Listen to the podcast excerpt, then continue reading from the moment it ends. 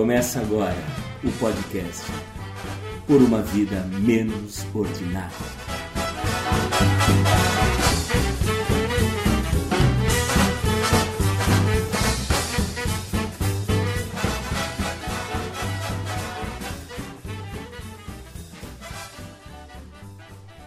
Há em A Peste uma circularidade entre essas noções de exílio, que pode ser observada pela interrelação provocada pelo fechamento da cidade, que isola os moradores e os deixa abandonados à própria sorte, ainda que, paralelamente à virulência do mal, haja um engajamento a fim de combatê-lo.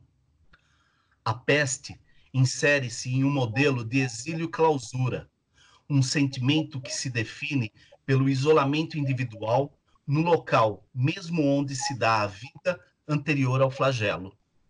Não se trata de se encontrar em terra distante, mas de perder a identidade no interior da própria casa, na cidade onde se vive, nas ruas que se deixa de percorrer, nos edifícios públicos ou privados que se transformam em hospitais ou abrigos para a quarentena na percepção de que cada um pode ser tocado pelo mal a qualquer instante, a revelia de tudo, sem, sem aviso prévio ou condescendência que o valha.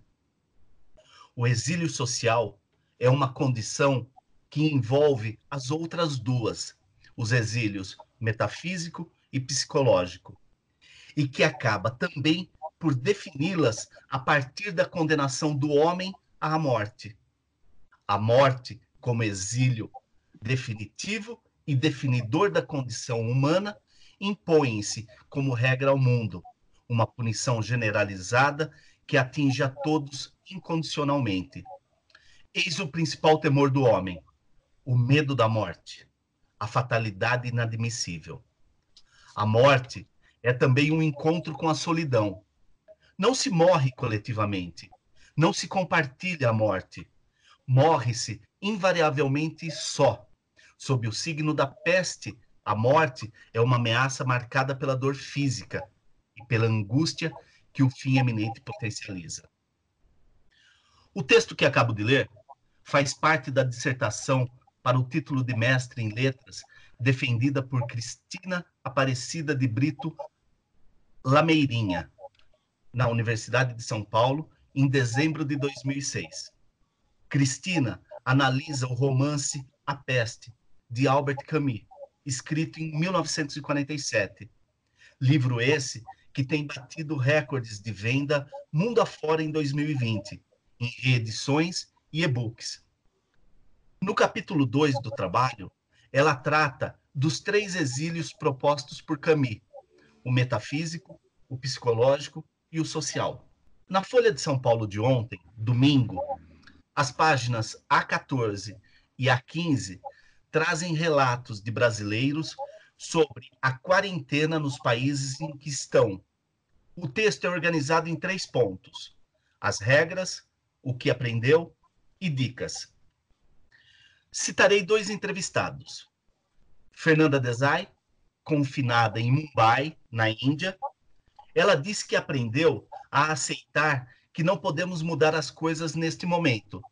Temos que trabalhar a mente para manter a calma, a compreensão e a paz interior. E o piloto de avião, Cristiano Dallagnol, confinado com a família em Chengdu, na China. Ele diz: Aprendi a ter organização para não enlouquecer, manter a calma e pensar no futuro e que uma hora vai passar. Pois bem, e agora que todos os domingos são como a segunda e as segundas são como os domingos? Como controlar a ansiedade, confinamento e sanidade mental? Quando é preciso buscar a ajuda de um profissional? A população idosa e a negação da realidade. E qual a melhor abordagem do tema para as crianças? A comunicação governamental confusa e a instabilidade emocional da população o confinamento imposto para as populações que vivem em extrema pobreza. O que fazer? E também a possibilidade do aumento da violência doméstica atualmente. Esses são os temas que iremos tratar nesse episódio do podcast Por uma Vida Menos Ordinária. Sou Nelly Vieira, de frente com a janela do mundo, que é meu notebook, e comigo, plugados e meio bugados, estão Cristiano Perobon e Juliano Chagas. Olá, Cris. Fala, Vande. Fala, Ju. Oi, Adriana. Prazer. Obrigado do, da, da presença. É, confinados, é, sem poder reclamar, porque numa, todos né, numa posição privilegiada de ter um bom espaço, mas é, não menos apreensivos aí em meio a tanta informação e desinformação. Então, vamos aproveitar o, o, o, nosso tempo aqui juntos aí, fazer um programa bacana para entender um pouco melhor esse momento que a gente está passando. Ju, tá tudo bem contigo? Tá tudo bem. Fala Vande, fala Cris. Olá Adriana, obrigado aí pela participação. É, olá para os nossos ouvintes também. É, e firme e forte, né, cara? Continuo aqui no isolamento social com a minha família tentando aproveitar o máximo possível tempo, aprender com esse isolamento social, que eu acho que também é uma forma de aprendizado, né? Da gente repensar um pouco a vida, da gente repensar essa organização da nossa vida, né? Enfim, eu acho que são, são, várias, são vários critérios que a gente pode aí é, repensar é, e tentar melhorar de alguma forma, né? É, eu acho que vale a pena a gente destacar também que tudo isso é passageiro, né? Então, como você já leu aí na, no texto de introdução, saber que existe um início, mas também existe um fim. Por mais que demore, né, que leve alguns meses, é, que essa crise se agrave ainda mais do que já está grave, né? A gente tem que entender que haverá um fim e é, que bom que a gente saia melhor desse confinamento quando tudo isso terminar, né? É, como diz o Cris, a gente está numa situação privilegiada, sim, é, então, acho que a gente também tem que fazer o dever de casa e tentar melhorar, aproveitar ao máximo esse confinamento. E nos ajudando a entender todos esses fenômenos do confinamento e do isolamento social, está a psicanalista Adriana Panzan. Olá, Adriana, seja bem-vinda. Fique à vontade para a sua apresentação e suas observações iniciais. Olá, Vande, Cris, Juliano, muito obrigada pelo convite. É, eu acho que é um momento mesmo que a gente tem essa necessidade né, de falar sobre o que está acontecendo, pensar sobre isso, não discutir, são várias vertentes. Eu espero contribuir aí com os temas que vocês é, trouxeram, né? Uma visão psicanalítica que, enfim, é a minha área. Mas muito obrigada, então, pelo convite. Adriana, para a gente começar esse nosso bate-papo, é, eu queria. Bom, primeiro que nós estamos, acho que, irmandados, né? Irmanados, né? Nivelados. É, hoje, o mundo inteiro discute o mesmo tema, é, está com os mesmos problemas, com as mesmas restrições, e não importa é, se é a Alemanha ou se é o Peru, não importa se, é, se são os Estados Unidos ou o Brasil, é, todos discutem o mesmo tema e, coincidentemente, né, é, por imposição é, do, do vírus, do flagelo, todos têm que tomar as mesmas medidas. E a primeira medida é, que, que o mundo vem discutindo como a, a que pode controlar a, o vírus é o confinamento, é o isolamento social e o confinamento. E isso é algo novo para todos nós, né? Eu queria saber, é, assim, a sua opinião, em que medida essa imposição do confinamento ela é, mexe com a sanidade das pessoas, mexe com o equilíbrio das pessoas pensando na saúde mental, no equilíbrio, como você falou, mexer mexe, claro, mas não é a questão apenas do confinamento, é a questão do sair do confinamento, quer dizer, do não poder sair, porque se você sair, você está correndo risco. Quando se pergunta, ai, como trabalhar? Não, a ansiedade, das pessoas que estão confinadas, como manter o equilíbrio. O que eu posso dizer para vocês é o seguinte: é que como essas pessoas, como nós estávamos antes do confinamento, né? Se a gente tinha realmente algum equilíbrio, se a gente sofria ou não de ansiedade. É lógico que com uma realidade dessa, uma pessoa que já era ansiosa diante de um confinamento, isso vai aumentar mesmo aquela pessoa, digamos, que não era, digamos, tão ansiosa, porque ansiedade também, na verdade, é um termo mais psicológico, né, mais psiquiátrico. Nós da psicanálise a gente não não tem essa uh, terminologia. Não, na psicanálise o nome que a gente dá para isso é angústia. Tá. Então, estar ou não mais angustiado Algumas pessoas, né, o que eu venho observando, elas aproveitam não, o confinamento, por exemplo, para ler aquela pilha de livros que ela sempre quis ler e nunca teve tempo. Ou arrumar casa, ou cozinhar, que adora cozinhar e não conseguia cozinhar. Enfim, é, assistir a séries, filmes, quer dizer, ficar em casa traria, digamos, muitas pessoas estão aproveitando isso, né? Aproveitando que né, acho que essa é a sua pergunta, não, que não conseguem ficar em casa. Porque no fringir dos ovos, o que, que é o confinamento? Confinamento é estar consigo mesmo. Uhum. Tá.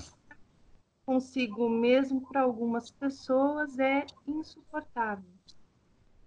Tá. Então, não é uma questão apenas não da realidade. É lógico que essa realidade hoje se impõe, é real, não é, uh, nós temos que estar dentro das nossas casas, mas por trás disso não tem essa questão de cada um, de cada indivíduo, como é estar consigo mesmo. Né? Então eu fico pensando que talvez quando se altera, assim, a pessoa ela fica se sentindo muito mal, não? Estando sozinha dentro de casa, digamos que isso é uma consequência, talvez, não, que antes, ah, digamos, ficava mais amenizado, né? Porque aí você sai, você trabalha, daí do trabalho você vai para academia, depois da academia você vai encontrar amigos, é bom, você sai sete da manhã, volta às dez da noite. Agora, estando em casa, você não tem para onde ir. E não tendo para onde ir, você tem que estar consigo mesmo.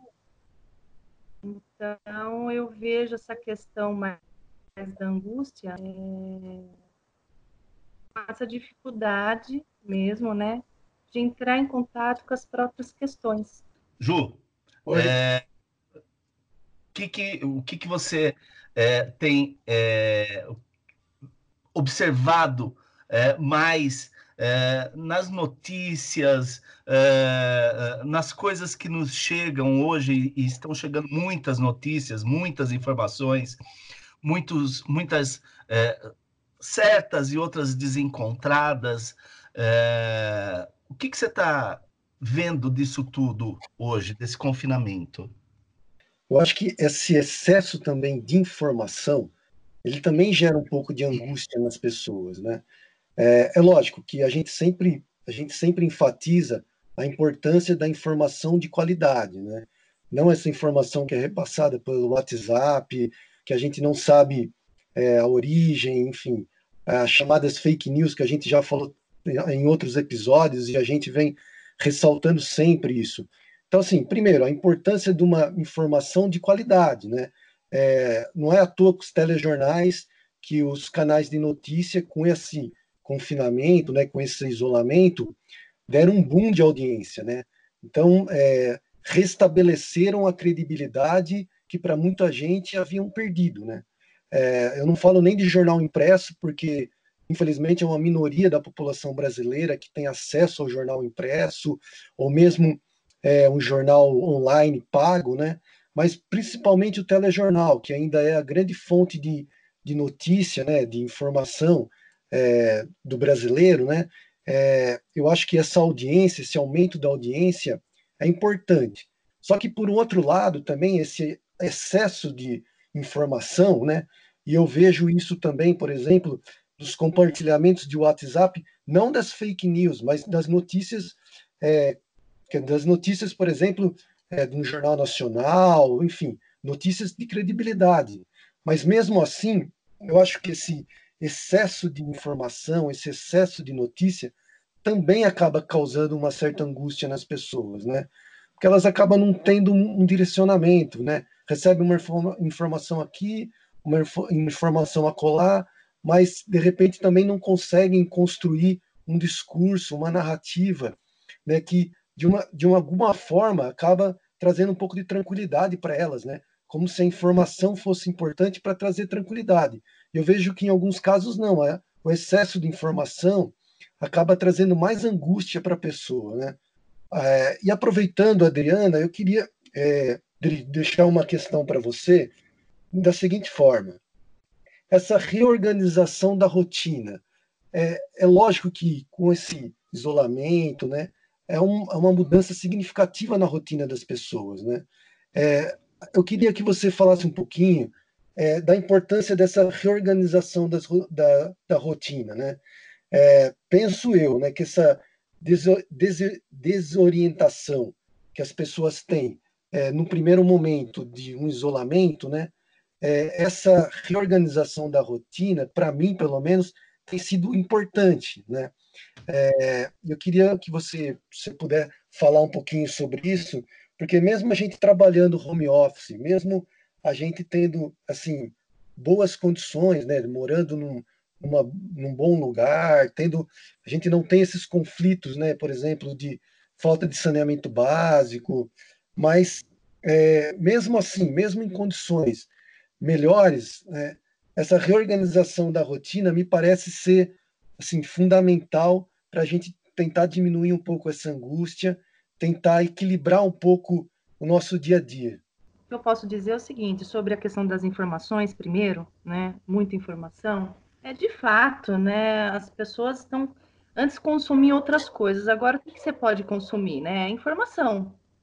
E a gente vê mesmo essa coisa assim. E não é só informação com o coronavírus, mas é inúmeras informações, né, de zap, de, olha, eu vi isso, eu vi aquilo, então você vê, né, que a angústia, ela também passa através da informação, né, onde as pessoas ficam ali conectadas o tempo todo. Eu acho, particularmente, penso que, é, o Juliano falou, tem que ver um canal, pelo menos, eu acredito, um canal, assim, mais sério, que você possa ter um momento do dia que você, né, para também não pode se alienar, muito pelo contrário, você tem que realmente saber buscar informações, mas não, como você disse, Juliana, através de zap, ficando direto é, no celular, mas pegue um canal né, da sua confiança e hoje eu acho que de fato é, o jornalismo do Brasil ele está voltando mesmo à credibilidade diante disso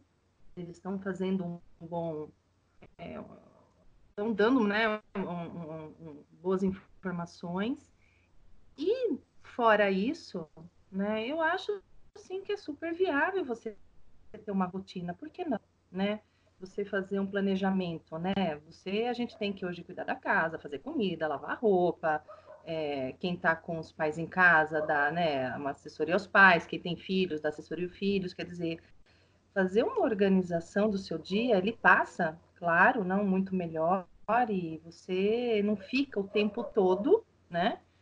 É, grudado, talvez, num zap ou em informações, porque de fato angustia, né? Você fica o tempo todo é, ouvindo, enfim, não as notícias de vários veículos. Eu concordo que é uma boa, né, se organizar para as coisas do dia a dia, para o trabalho, quem pode trabalhar, né, ainda bem, né, o trabalho ocupa a mente e isso é importantíssimo para quem tem esse privilégio de trabalhar em casa, mas também de ter o seu lazer, né, quem está, como falei anteriormente, né, com a família, é, para as tarefas de casa, ou para uma leitura, ou para um momento, sei lá, né, de descontração, seja lá o que for, né, um filme, uma série, um livro, então, a rotina, lógico que ajuda, né? Ficar jogado numa cama ou ficar o tempo todo vendo inúmeras informações não vai ajudar muito a acalmar, né? É, a angústia desse momento.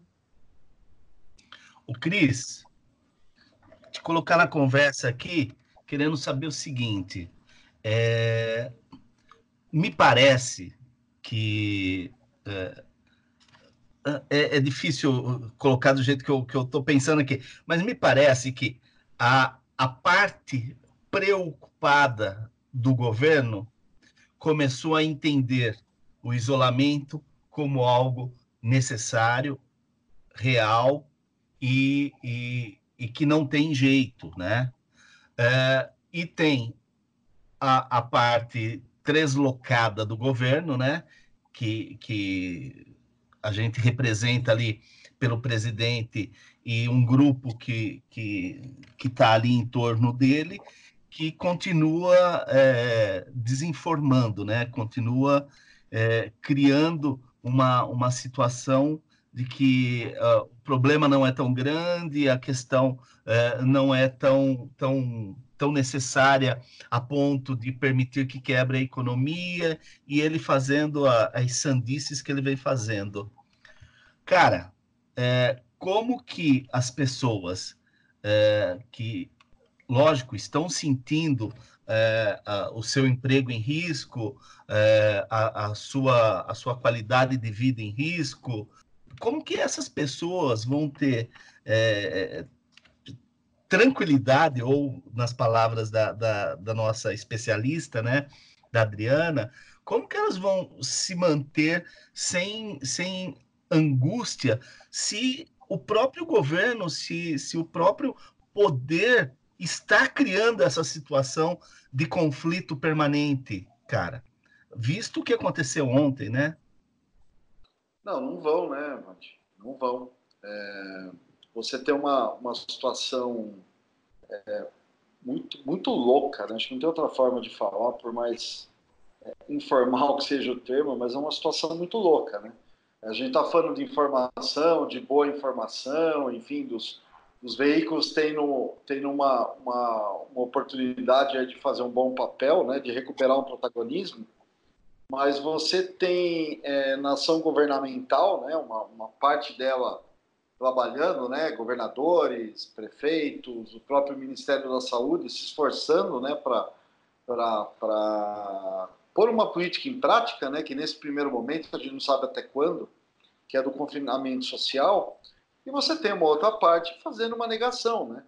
É, eu não vou nesse primeiro momento aqui, de entrar na, na questão política, a gente lá para o final com certeza vai aproveitar essa, essa chance aqui para dar uma desabafada e, e tornar o confinamento um pouquinho mais fácil para a gente também.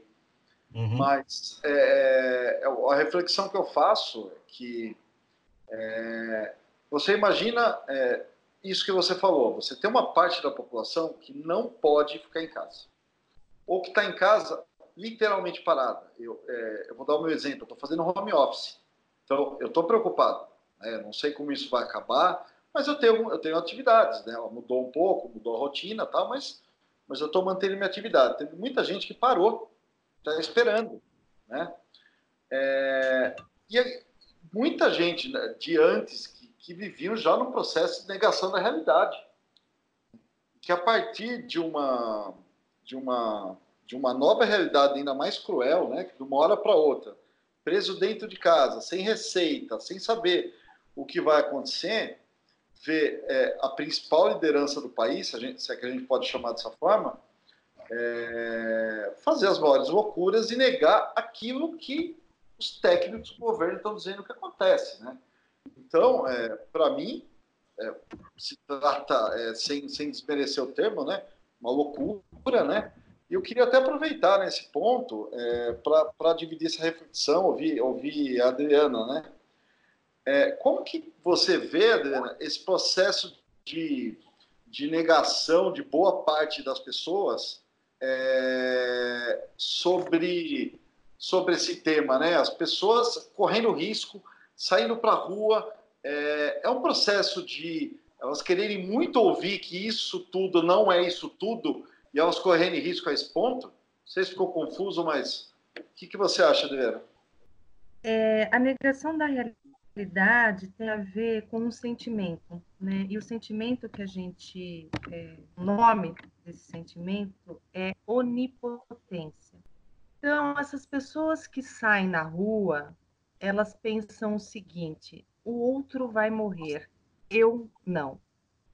Quando elas dizem, ah, eu vou só até ali na esquina, ah, eu vou dar uma corridinha na nove, ah, eu, eu vou no mercado ali rapidinho, ou, enfim, seja lá o que for o motivo é, que elas racionalizam, né, é, para sair, né, é porque elas não, digamos, reconhecem a própria mortalidade.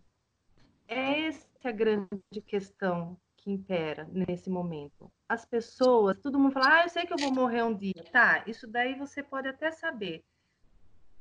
Mas psicamente, no inconsciente, essas pessoas, elas negam que elas são mortais. Ah, mas como pode isso? Dessa forma que a gente está vendo como a gente, ao mesmo tempo que a gente vê essas pessoas na rua, né, andando, caminhando, conversando próximas e tudo mais, é... vocês estavam falando do governo, não? Bom, um governo desse, onde nós temos um presidente extremamente onipotente, não? Vocês falaram em, ah, é loucura, é louco. É, é louco. Só que, infelizmente, as pessoas estão se dando conta agora com essa pandemia que elegeram um louco, né? Que no nosso termo, tirando um pouco a questão do louco, a gente pode falar um paranoico, que não deixa de ser um louco. E para misturar nesse caldeirão, nós temos uma cultura religiosa. Veja só vocês, quer dizer, tem mais isso também, né? Que além de eu achar que eu não vou morrer e sim o outro, se essa pessoa ainda for religiosa, ela vai pensar o seguinte: não, Deus vai me proteger. E quem que é Deus, né? Deus é essa pessoa, esse ser, né, onipresente, onipotente, que enfim vai salvá-la também, né, da morte. Então Rodrigo, é um caldeirão. Oi. É, a gente poderia é, é, exemplificar aí ou ilustrar o que você está dizendo aí dessa questão religiosa com um pouco do que a gente leu lá no texto da, da, da, da, tese, da dissertação, que ficaria aí no, no exílio metafísico, né? Deus vai me proteger, uma entidade vai me proteger, algo, vai, algo me protege?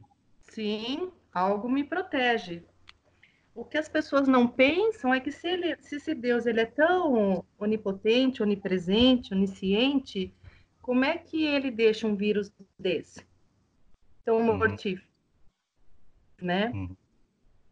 É, mas, enfim, é, elas não pensam isso, por isso que elas ficam pensando que elas vão sobreviver, porque elas têm um Deus, elas creem, esse Deus vai protegê-las e elas estão imunes à morte. Então, eu acho que a grande questão, voltando da negação da realidade, tem a ver com esse sentimento de onipotência, que está em todos nós, em todos nós. Só que uns num grau maior e outros num grau menor, né? Então, essas pessoas, esses velhinhos que vão para a rua, eles pensam, não, eu não vou, não vai acontecer comigo, porque eles acham que eles são imortais, no fim das contas. Uhum. Uhum. O, o, vamos, vamos aproveitar que, que nós entramos nesse, nesse ponto. É, então, você falou do velhinho, né? Eu acho é, que não é só o velhinho, você tem uma série de, de, de pessoas aí que não compreenderam a gravidade e o risco ainda, né? Mas vamos para outra ponta. É, como abordar essa questão com a criança hoje? Eu tenho uma filha que, que completa oito anos agora, dia 12, né? É, é, ela acordou esses dias, Bre, é, chorando, é. dizendo o seguinte: eu sonho todo dia com os meus amigos de escola. Eu não estou aguentando mais é, não vê-los, né? É, então, uhum. eu acho que essa é uma questão que também precisa ser observada, não? Sim, claro. Olha, a criança, primeiro precisa falar a verdade para ela, né? Tem que explicar para ela as coisas claras, né? Por que, que não pode sair? O que, que pode acontecer? É, esse é o primeiro fato, né? E não as crianças, os amiguinhos, tudo a gente pode hoje, né? Ainda bem que a gente tem esses veículos, né? Que é a internet, né? Que as crianças elas não precisam ficar sem ver os amigos, elas podem ver os amigos, né? Hum. Elas podem ver os amigos através aí de aplicativos, enfim. É, não tem como elas ficar totalmente sem olhar para esses amigos. Então tem que aproveitar esse momento com eles, de eles utilizarem isso, né? Eu sei que eles estão com uma rotina, eles têm dever de casa, estão tendo aula online, não estão? Sua filha deve estar com aula online. Então eles também assim. têm que ter uma rotina, né? Então acho que é importante eles também as crianças terem uma rotina assim, né? A hora do estudo, a hora do almoço, uh, fazer o que elas faziam antes. Uh, só que utilizando esses, esses instrumentos, né? E conversar, não, não tem outra fórmula. Tem que conversar muito. As, as crianças, lógico, elas vão também ficar angustiadas.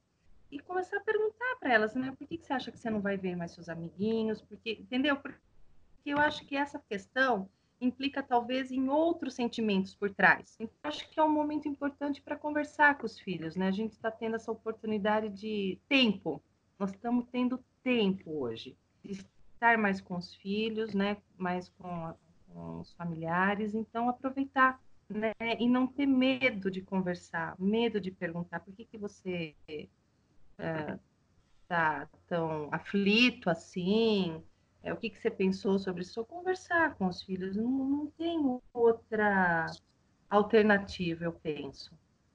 Uhum. Tá, tá. Ju, você tem algo aí? Sim, é, eu queria é, só para também dar um depoimento aqui, completar um pouco é, o que a Adriana está falando, que eu achei super importante. É, eu acho que está na hora também dos pais reassumirem suas funções sociais de pais, né? Porque é, eu vejo com essa, por exemplo, com a experiência que eu estou tendo, eu tenho um filho de um ano e quatro meses que não está indo na escola, está ficando é, o dia inteiro aqui comigo e com a minha esposa. É, lógico, é, quando ele estava na escola, ele tinha lá as suas atribuições pedagógicas, que eu, eu, como pai, não vou conseguir reproduzir o que a escola reproduz. Mas, independente disso, eu acho que essa aproximação entre o pai e a mãe, você repensar o seu papel de pai e mãe no cuidado com a criança, né? Você está mais tempo com a criança. Eu acho que é uma experiência é, única que esse esse isolamento pode propiciar para os pais, né? Eu vejo muitos pais que delegavam muito, né? É, é, essa educação para a escola, como se é, perdesse a oportunidade mesmo de participar da criação da criança, né? É, de delegar tudo para a escola, de delegar, de você não ter nem espaço na sua organização diária para você brincar com uma criança, brincar com seu filho. Então, eu acho que esse confinamento, esse isolamento que a gente está sendo obrigado a vivenciar agora, também vejo como uma grande oportunidade dessa reaproximação dos pais, dos tios, né? enfim, quem pode ainda é, compartilhar espaços, né? A gente sabe que, que, que o Ministério da Saúde pede, por exemplo, para a criança não visitar os avós, né? A gente sabe de tudo isso, a gente está fazendo tudo isso. Agora, é, nessa questão da convivência entre pai, mãe, entre pessoas mais próximas das crianças. Eu vejo isso como uma grande oportunidade da gente reaproximar das crianças, da gente participar com brincadeiras, com interações, coisas que, que, que, no nosso dia a dia a gente muitas vezes não tinha nem a oportunidade.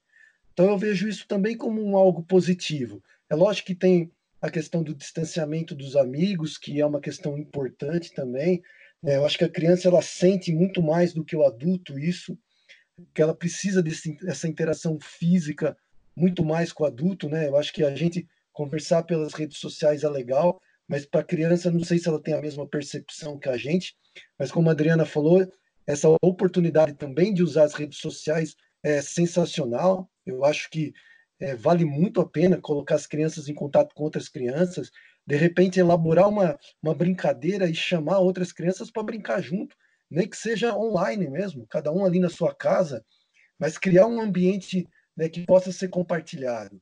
Então, assim, no meu entendimento, na minha, na minha experiência que eu estou vivenciando aqui com meu filho, eu estou vendo uma grande oportunidade da gente se reaproximar das crianças e tentar entender um pouco esse universo da criança também, né?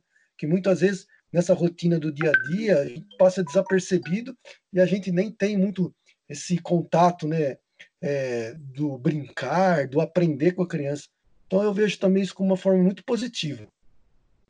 Pessoal, eu Juliano, queria. só para complementar o que você estava falando, não, só para complementar rapidinho, é, eu acho que isso que você falou é perfeito, né? É estar com o filho, estar com os filhos. E o estar com os filhos é sentar e conversar, é brincar também, né? É fazer esse exercício que ficou muito restrito né, na nossa sociedade, na nossa cultura, onde a gente tem que estar o tempo todo trabalhando e fazendo muitas coisas, né, e terceirizando esses cuidados. Agora não tem como a gente terceirizar, né? Então é nós que temos que assumir esse papel que sempre uh, nos coube, mas enfim, né? Agora não tem como fugir, né, desse papel. Então eu acho perfeito o que você falou, Juliano, porque assim é a hora, hora mesmo de é, retomar, né? Retomar esse contato de outro jeito, digamos muito mais próximo e com mais tempo. Então, enfim, só queria fazer esse complemento. Legal.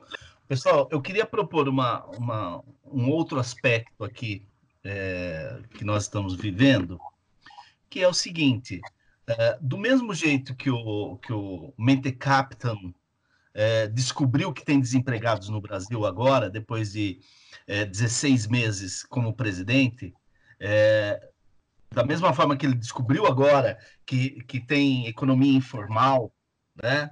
É, desta mesma forma, a população brasileira está descobrindo que em Heliópolis é, eles estão há duas semanas sem água, quando a regra básica é, de, de proteção é lavar as mãos, lavar constantemente as mãos com água e sabão. É, lá não tem água. Né? Do mesmo jeito que nós estamos descobrindo é, que é, a maioria das favelas no Brasil, é, barracos de 20 metros, é, comportam 5, 6, 7, 8, 9 pessoas é, no mesmo espaço. Como nós estamos descobrindo que as nossas periferias têm carências é, sanitárias tão grandes, tão grandes, que, que é difícil mensurar é, a, a, possibilidade é, do coronavírus é, no Brasil. No programa passado, a gente é, já, já destacou que o Brasil tem 6.700 favelas espalhadas pelo nosso território, né? E agora nós descobrimos que existe essa população e estamos descobrindo que essa população tem carências básicas. É, eu vou começar pela, pela Adriana e depois eu gostaria de ouvir a opinião de vocês é difícil como para todos. Nós é, estamos falando da, da, das dificuldades, das, das coisas é, que nós estamos tendo que, que nos adaptar, é, uma rotina que nós estamos precisando criar, essa coisa toda. Agora, o que dizer, Adriana, dessas famílias que, de repente, de, um, de uma hora para outra, são obrigadas a, a a, a se tocarem, a, a, a, a estarem todas ao mesmo tempo, por um dia inteiro, por uma noite inteira, por uma semana inteira, num lugar insalubre, totalmente insalubre. Quer dizer, é, em que medida, em que medida a gente pode é, esperar é, outras outras consequências, né? É, outros efeitos colaterais do confinamento para essas pessoas? é uma tragédia anunciada, né? É, pedir para essas pessoas ficarem confinadas né, é, é praticamente impossível. E não só não falta de água, falta de saneamento, falta de espaço, mas também sem comida. Se vocês viram, há, acho que dois dias atrás, em São Paulo, as pessoas da favela já estão indo para a rua, não têm o que comer. Uhum. Então, a tragédia é anunciada. E aí, não, eu fico pensando, ah, descobriram agora. Não é que descobriram agora, a questão é que agora, né, ou eles olham para isso, ou a tragédia vai ser muito maior, né, muito maior. Então, aquela história, não, de é, estado mínimo, agora o que é mais interessante é que todos que falavam em estar tirando o presidente, óbvio, e o Guedes, mas os restos dos governadores que falavam em estado mínimo agora estão falando em estado maior. Não, o estado tem que prover, o estado tem que fazer, o estado, enfim, é impressionante, né? O que está tá acontecendo nesse momento. Mas voltando a essa questão não perversa, né, do nosso país, de fato essas pessoas elas estão mesmo já estão está muito mais. É muito diferente de nós mesmo, que temos uma casa, temos condições. Parece que a gente não sabe o que vai acontecer amanhã, dependendo de cada um do seu emprego, uns que estão podendo ainda trabalhar, outros não. A gente tem uma estrutura ainda, né? Essas pessoas não têm nada, nada. E o que pode acontecer é o pior possível. Você acha que as pessoas com fome vão ficar dentro de casa? Uhum. Ficariam dentro de casa com fome, com filho pequeno, você vai sair para rua. Né? Você vai. Já teve saque de supermercado, eu não sei se vocês viram, mas já ocorreu saque de supermercado. E se o governo não agir rápido, governo não, né? O Congresso, ou enfim, os governadores, né? Porque nós não temos, quer dizer, nós temos, gente, nós temos um governo, um governo enlouquecido, um governo que nega a realidade, um governo que vive em outra realidade, é uma realidade o Bolsonaro vive uma realidade paralela. Ele não tem a menor noção do que acontece à sua volta. Esse é o Bolsonaro. Então, se os governadores, eu não sei como, com o Congresso não agirem rapidamente, né, a nossa tragédia ela vai ser três, quatro, cinco, seis vezes maior, porque a desigualdade desse país é muito é, é, imensa, né? É muito diferente de uma, por exemplo, de uma China, uhum. né? Que o governo conseguiu, são um bilhão de pessoas, e o governo conseguiu, não, uma proeza. É incrível que eles conseguiram. Aliás, o que a cultura é, oriental está conseguindo, esses países, né? E que está dando, digamos assim, um baile nos países capitalistas, né? Que está um caos, não é só o Brasil, né? A gente está vendo a Europa, a gente está vendo a Itália, o show de horror que está acontecendo na Itália, na Espanha. Cris? Cara, é, a gente falou disso, acho que a semana passada, né? Quando as coisas começaram a se desenrolar, que o Brasil ia olhar para a sua própria cara, né? Ia se olhar no espelho. Então, a uhum. realidade dessas pessoas confinadas, né? ou seja, não, não tem um confinamento social, vão estar amontoadas. É, E o confinamento, de uma certa forma, também é, é um pedido de contribuição, então contribuam. Né? E não há o que pedir de contribuição para essas pessoas. Né? A Adriana colocou muito bem. As pessoas têm fome, elas têm que sair para procurar um sustento que é, um, é no dia. Né? Elas resolvem as suas paradas, o seu sustento, o, o, o a sua subsistência, né? É, no dia a dia. Então, é, elas estão largadas à própria sorte, é, sem saneamento básico, você citou o caso sem água, é, falar de sabonete, falar de álcool gel, né, num país onde pessoas compraram todo o estoque de álcool gel para revender a preços mais, mais altos, como é que essas pessoas vão ter o mínimo de condição? Né? E, e tem um outro dado, né? É, não, não, é só essa doença que está que tá rondando é, essas comunidades, né? Hoje eu vi números que eu fiquei assustado. A gente está às voltas com 400 mil casos de dengue. Que uhum. já se trata de uma outra epidemia. Né? É que a pauta do momento é o coronavírus, né? É, é essa situação é, de calamidade. A minha, meu, meu receio, realmente, né? A gente está tá vendo a questão dos diagnósticos. Os diagnósticos né, estão atrasados em duas semanas é só, se não me engano, o laboratório Lutz, né, que está tá, tá credenciado a fazer, ele tem uma defasagem de mais de mil é, exames por dia. Já se acumula é, até hoje de manhã quase 15 mil exames. É, e a hora que você começar, é, é, o meu grande receio é a hora que você começar a ter essa, essa disseminação comunitária, né, como, como é, é, chamam tecnicamente, no meio dessas comunidades. Então, é, é uma situação assim, muito preocupante, muito preocupante. E como o Brasil é, vai resolver essas mazelas que é, a gente tem um governo que nega isso, né? que fala que pobre não vai pegar, porque está acostumado a pular em esgoto, mas que não só esse governo. Né? Essas mazelas, esse déficit de, de humanitário, de saneamento, de água, de condições mínimas, é, é, é, parte integrante da nossa história. A gente vai ter que observar isso com muita atenção, muita atenção, porque é muito preocupante.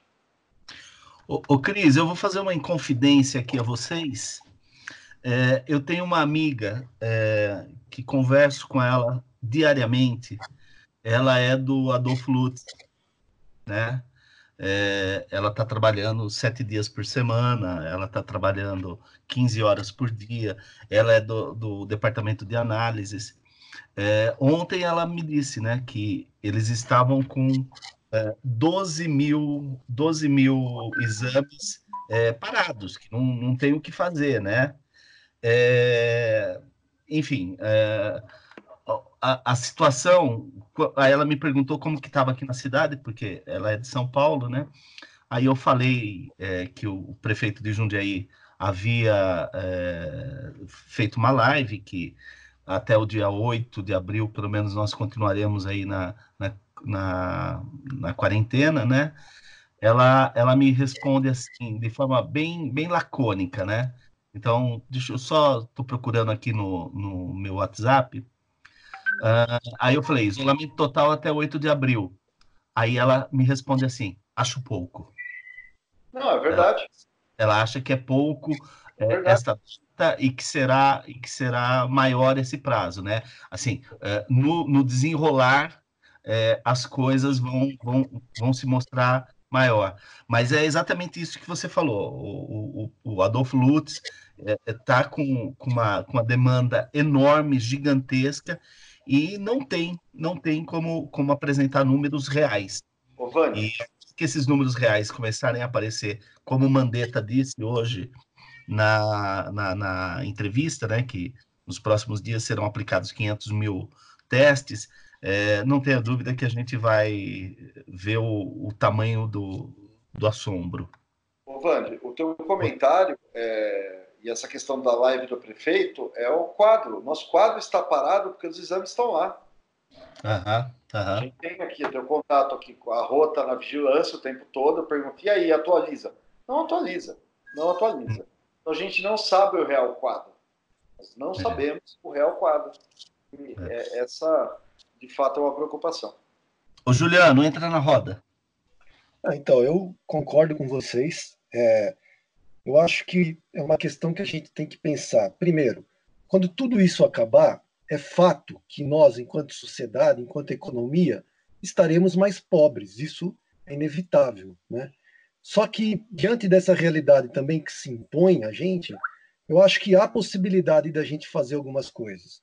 Por exemplo, é, eu acho que há de, da gente cobrar também dos nossos deputados, enfim, eu acho que de uma certa forma a imprensa já vem fazendo isso, mas eu acho que dá para fazer isso com mais intensidade, para que se construa um novo pacto, tanto social, um novo pacto de trabalho, um novo pacto econômico. Porque, é, como a Adriana já pontuou e pontuou muito bem, esse, esse Estado é, liberal que a gente, inclusive a gente já falou isso em outros episódios né, que a gente gravou, meu, tá na cara que ele não funciona mais, né? e não, não tem como funcionar diante da realidade que a gente está vivendo. É, não tem como. É, a gente já conversou sobre, sobre isso, sobre essa postura do Paulo Guedes de tentar a todo custo implementar essa, essa política neoliberal, que a gente sabe que não que já era difícil antes, né? Agora, diante dessa realidade, penso eu que é uma questão quase impossível. O Estado tem sim que socorrer a população, não pode virar as costas nesse momento. É, e eu acho que, de uma certa forma, os governadores estão pressionando o presidente, é, o Congresso, né, na figura ali do Rodrigo Maia, também está impondo uma pauta. É, é, só a gente analisar, primeiro, os 200 reais que o Bolsonaro tinha proposto. Quer dizer, é uma coisa indigna, né? Você oferecer 200 reais para uma família poder é, passar um mês é no mínimo escandaloso, né? Para dizer, é, para ser educado, eu vou dizer que isso é escandaloso, para não dizer que é filha da putice. É, para não dizer que é criminoso, cara, você oferecer 200 reais para uma família passar o mês inteiro. E aí, é, é, resgatando um pouco, né? Eu queria fazer aqui um, é, uma observação em relação ao ex-senador e hoje vereador Eduardo Suplicy, que sempre foi um cara que bateu muito na questão da renda básica de cidadania. E muitas pessoas, e eu até me incluo né, nesse rol, viram, é, viam isso como uma forma, falando, meu, o cara tá louco, como assim ter uma renda básica de cidadania que, que traga um, né, um bem-estar para todo mundo, mas quanto que vai custar isso? Será que isso é viável? Será que isso não é viável? E hoje está mostrando que isso é mais que viável, é necessário. Se a gente não pensar a sociedade como um todo e não dar pelo menos uma renda mínima para as pessoas poderem viver, meu, a gente falha enquanto sociedade. Não, não tem mais discussão, sabe? Acho que é, essa é uma oportunidade também única da gente repensar os nossos pactos de trabalho, né? A gente já falou em outros episódios a questão das, das reformas trabalhistas que foram desastrosas, essa semana eu conversei com um motoboy, o cara tá trabalhando 12 horas por dia. Pô, que sociedade é essa? Quer dizer, o cara tá trabalhando 12 horas por dia sem o um mínimo ali de, de possibilidade de, de isolamento, porque o cara tem que trabalhar. Então, que sociedade é essa, né? Então, quando eu vejo um discurso, por exemplo, do, do Eduardo Suplicy falando de uma renda básica de cidadania, eu, eu acho assim, penso eu, não sei se vocês concordam comigo, mas é uma oportunidade também da gente repensar um novo pacto de trabalho, um novo pacto econômico e um novo pacto social. Não é possível que depois de tudo isso que a gente está vivenciando, a sociedade volte como se nada disso tivesse acontecido, como se isso não tivesse interferido na vida das pessoas. Né? Então, nesse aspecto também eu vejo isso como uma possibilidade da gente se reinventar enquanto sociedade, seja através de um cobrar mais agilidade do Congresso, saber eleger melhor os nossos representantes, saber que o voto ele é importante e ele custa caro. A gente está tá vendo na prática que eleger um louco, né, como eleger um doido, um maluco como o Bolsonaro, isso custa muito para a gente, isso custa vidas, né? Então assim é, é, é uma forma de desabafo, mas eu acho que que vale a pena assim a gente ter isso na pauta sempre. Oi, Dri, é, eu, eu, vou te chamar pedindo até para que você volte para o tema. É, porque Sim. se você deixar, a gente, a gente vai, vai indo para outros outro rumo, entendeu? Então, eu acho importantíssima é, a, sua participação e, e, que a gente consiga ficar no tema. Puxa a gente, por favor. Uh, não, tudo bem. É que uma coisa acaba enlaçando na a outra, não tem como falar em saúde sem falar em economia. Então, eu entendo o Juliano e tudo esse desabafo dele faz total sentido. Mas voltando um pouco atrás, né, sobre os testes, né, sobre essa catástrofe anunciada da pobreza no nosso país e como cuidar dessas pessoas sem a menor condição e o Estado tem que entrar, né, coisa que nunca a gente teve. A gente teve por um tempo o Estado entrando por um período muito curto, mas nós tivemos, né? Agora a gente estava realmente, essas pessoas a Deus dará. Mas o que eu queria dizer sobre essa questão da aonde ela está chegando, tá? aonde ela está vindo. Vocês estão falando, ah, não tem os testes, não tem como a gente provar, mas já está aí. Quer dizer, hoje eu vi uma imagem de uma pessoa que disse o seguinte: não é que nós estamos no Titanic indo para o iceberg, não é isso. O Titanic ele já bateu, ele bateu o iceberg. Ele está afundando. A questão é que é, é, enquanto lá a caldeira está enchendo d'água lá no fundo do navio, né, a primeira classe está tocando violino. Então, uhum. aonde ela está vindo? Por exemplo, na minha família, para vocês terem uma ideia, semana retrasada, eu já fiquei sabendo da esposa do, de uma prima minha que mora em São Paulo, da Faria Lima. É, uhum. Ele teve contato com uma. Não, não, sei se vocês devem ter visto, né? Aquela tal, aquele, aquela tal festa, aquele casamento na Bahia. Sim, trancoso, né?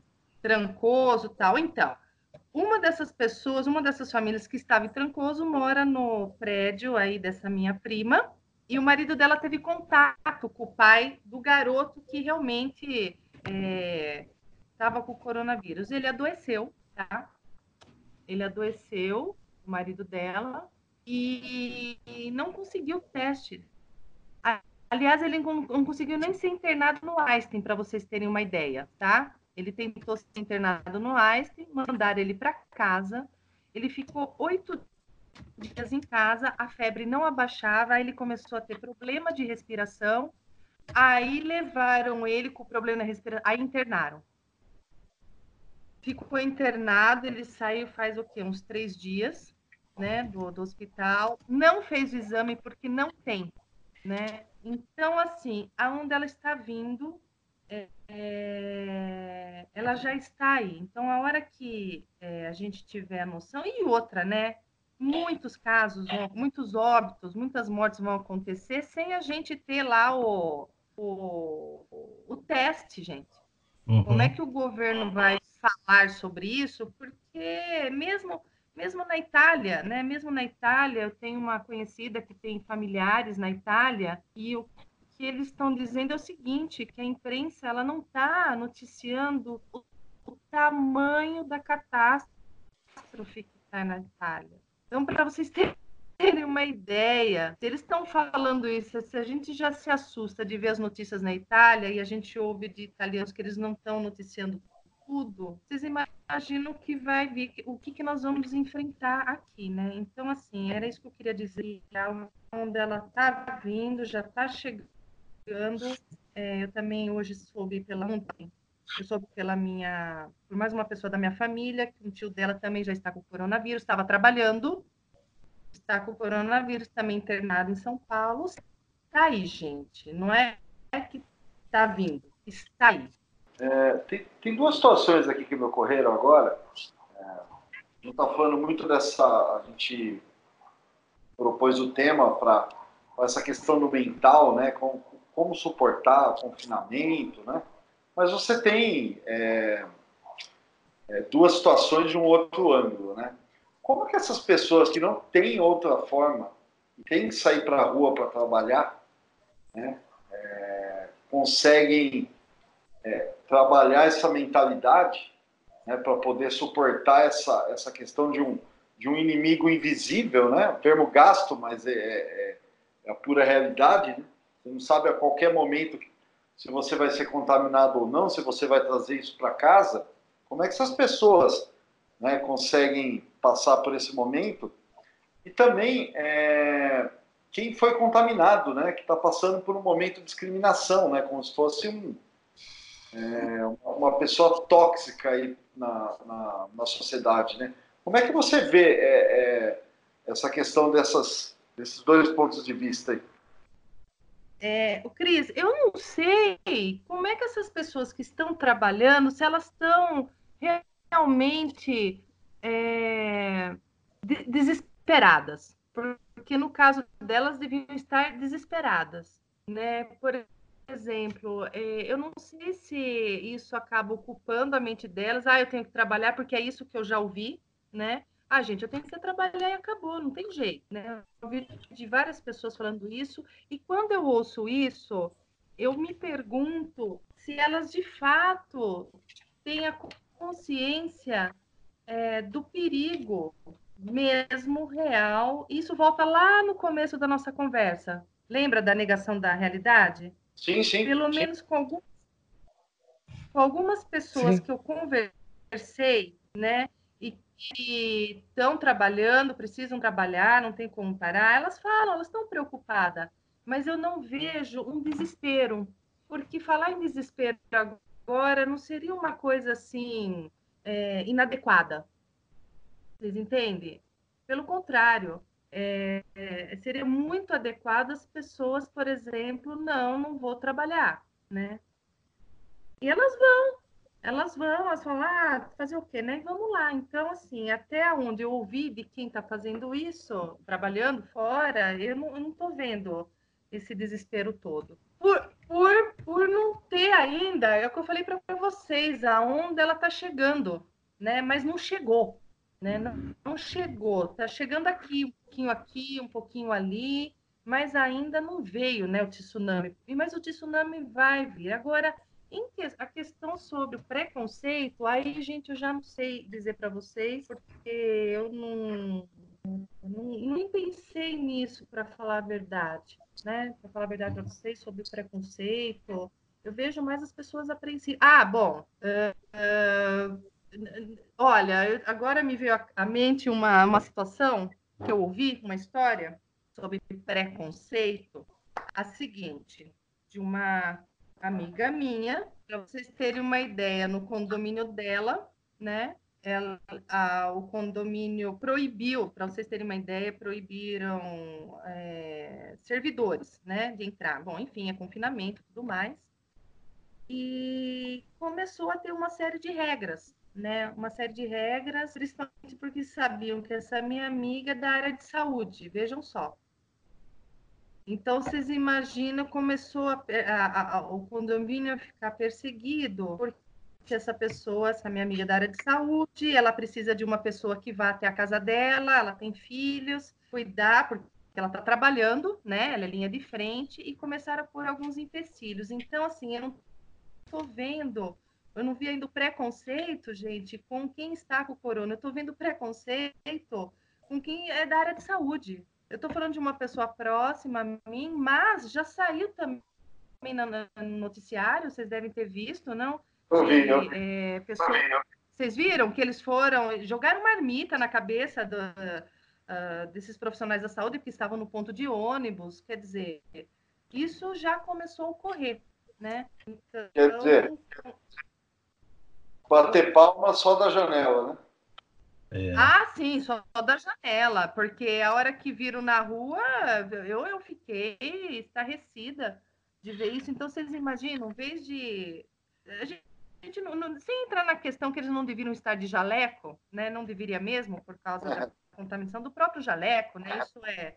Eles tiveram um procedimento errado, mas isso não justifica as pessoas fazerem sinal da cruz ao vê-los como se estivesse vendo um monstro né? O próprio coronavírus ali na frente. E são esses agentes de saúde, quer dizer, eles já estão recebendo não só essa minha amiga, como eu falei para vocês, mas esses noticiários, né? Que, enfim, se sabe que a gente de saúde, algumas pessoas acabam tendo essas reações insanas. Viu, Adriana? Adriana e pessoal. É, bom, com relação a isso que você disse dos profissionais de saúde, é, lembra um pouco o ensaio sobre a cegueira, né? Sim. A gente está meio que vivendo ensaio sim, sobre a cegueira, começando a viver meio que ensaio sobre a cegueira.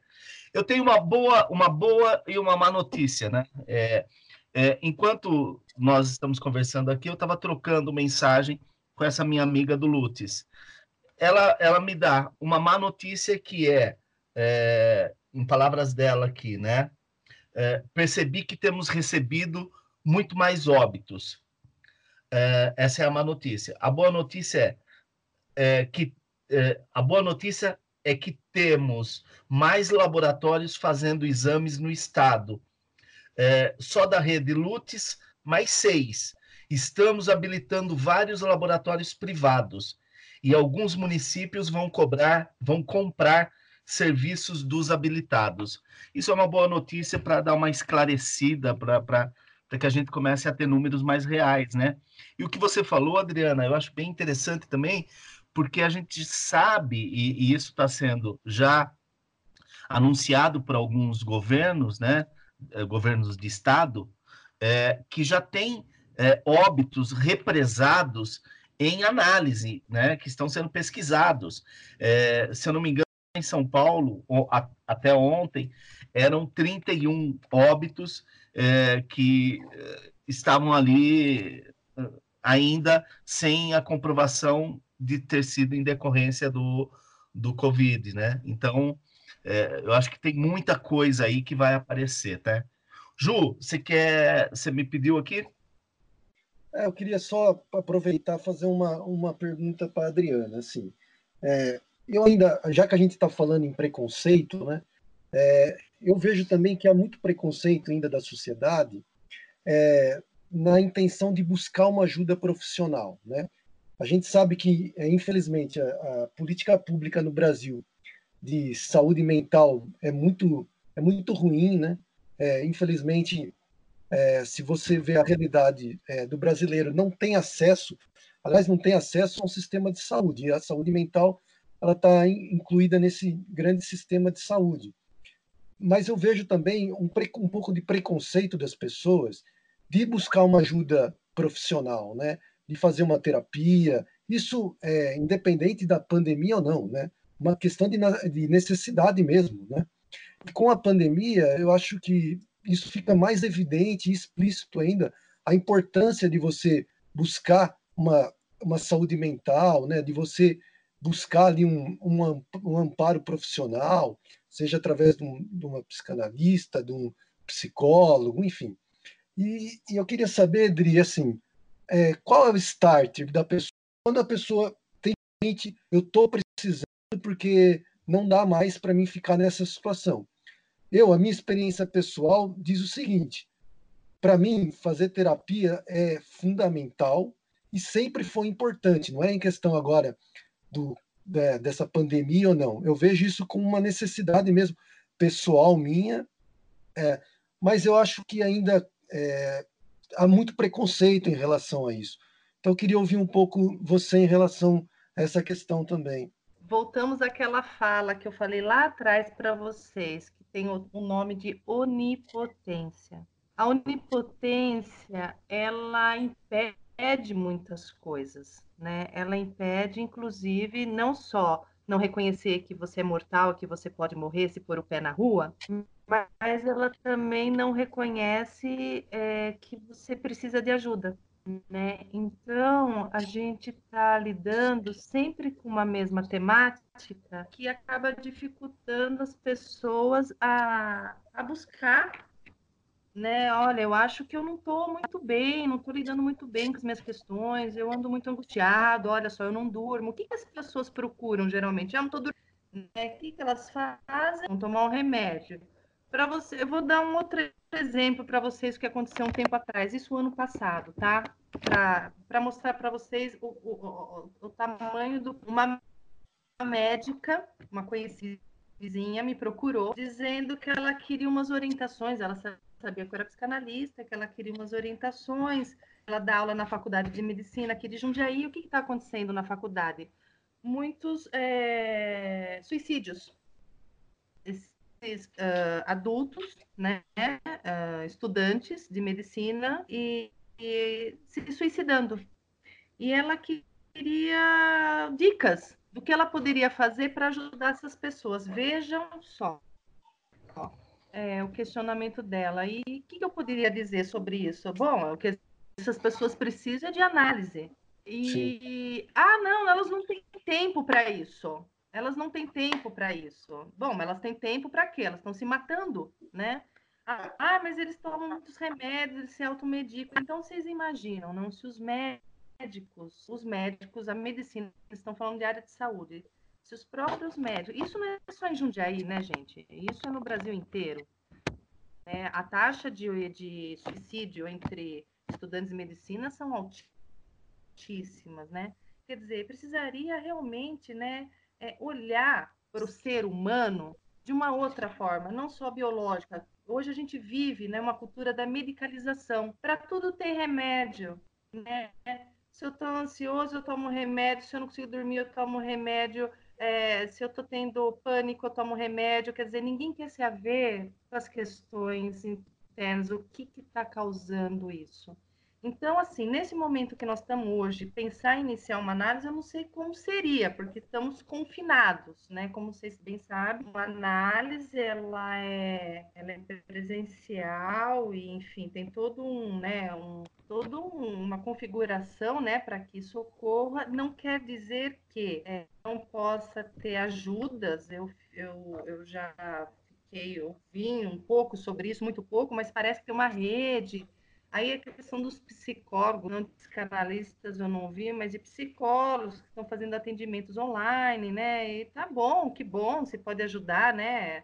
É, se pode fazer com que as pessoas, sei lá, porque tem pessoas de fato que não aguentam ficar confinadas, né? Que não, não aguentam. A gente já ouviu relatos de pessoas que teve um caso, não sei se vocês viram, o cara se, né, se jogou agora esse confinamento. Então, se tiver uma rede, lógico, de psicólogos que possam, de fato, falar com essas pessoas, bom, que bom. Mas é, que depois, né, depois né, desse período, né, é, as pessoas procurarem ajuda, quem sabe, né, porque eu acho também, eu concordo, Juliano, que talvez depois dessa pandemia, é, a gente, o mundo não vai ser mais o mesmo, né, é, não tem mais como você, porque a gente vai sair, sim, é, machucado.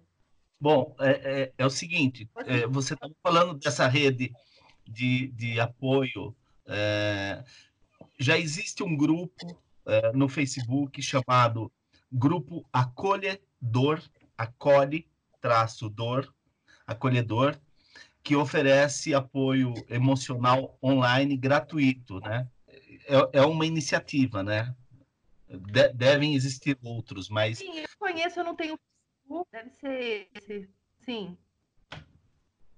Era isso. Na verdade, eu li uma reportagem, né, que tinha essa rede, eu não sei se é do Face, mas havia sim essa rede de psicólogos dando, né, de enfim, enfim, conversando com as pessoas. E que nesse momento, gente, eu, eu aprovo, né, tem mais, que bom, né, se conseguirem impedir um, um suicídio ou não, opa, que bom que, né, que as pessoas procurem essa rede de conversa, mas é, pensando na questão da ajuda, numa situação, digamos, de normalidade, é, aí a gente bate de novo com esse muro, né? Esse muro da onipotência, né? Quer dizer, quem sabe depois dessa pandemia, né? A onipotência das pessoas, eh, digamos assim, eh, cause uma fissura nesse muro, né? Da onipotência. As pessoas comecem a pensar, bom, olha, é, talvez eu seja todo poderoso, talvez eu de fato precise de uma ajuda, talvez a minha vida não está indo muito bem, não adianta eu me alimentar, ser vegano, vegetariano, correr 20 quilômetros, ganhar todo o dinheiro do mundo, ah, eu vou morrer, não adianta, uma hora eu vou morrer, né? Sabe? Isso eu acho que é o lado bom que eu queria falar com vocês hoje, do confinamento, né? Eu acho que tem um lado bom o confinamento, que é talvez as pessoas comecem a pensar, né? Elas são finitas, né? E que não adianta, não é comendo uh, de tal jeito, fazendo exercício de tal jeito que ela vai viver eternamente. Então, eu acho que vai ser para a humanidade bom ficar em casa para poder pensar, né? Melhor sobre essas questões. Eu, eu vou dizer para você, Adriana, que das suas sugestões iniciais, é, eu fiz todas, viu? Eu arrumei minha casa, eu estou lendo alguns livros, é, estou assistindo às séries e estou cozinhando, que eu gosto muito. Então, eu, eu é, não querendo ser é, onipotente, mas acho que eu estou conseguindo levar essa quarentena minimamente são. Eu queria propor um outro tema é, para vocês, é, e, e, sem querer esgotar a nossa conversa, mas que eu acho que é um tema é, que está tocando muito na Itália, está tocando muito é, na Espanha e que não nos chegou ainda, mas que com certeza nos chegará, que é a suspensão do luto. Não do luto, né? Mas a suspensão das cerimônias de adeus, né? É, meio que num sentido de não há tempo para sofrer, não há tempo para a despedida, não é saudável a despedida. E o luto, é, e por favor, eu estou falando ah, de forma muito leiga, completamente leiga, Adriana. O luto ele é necessário nesse processo, né?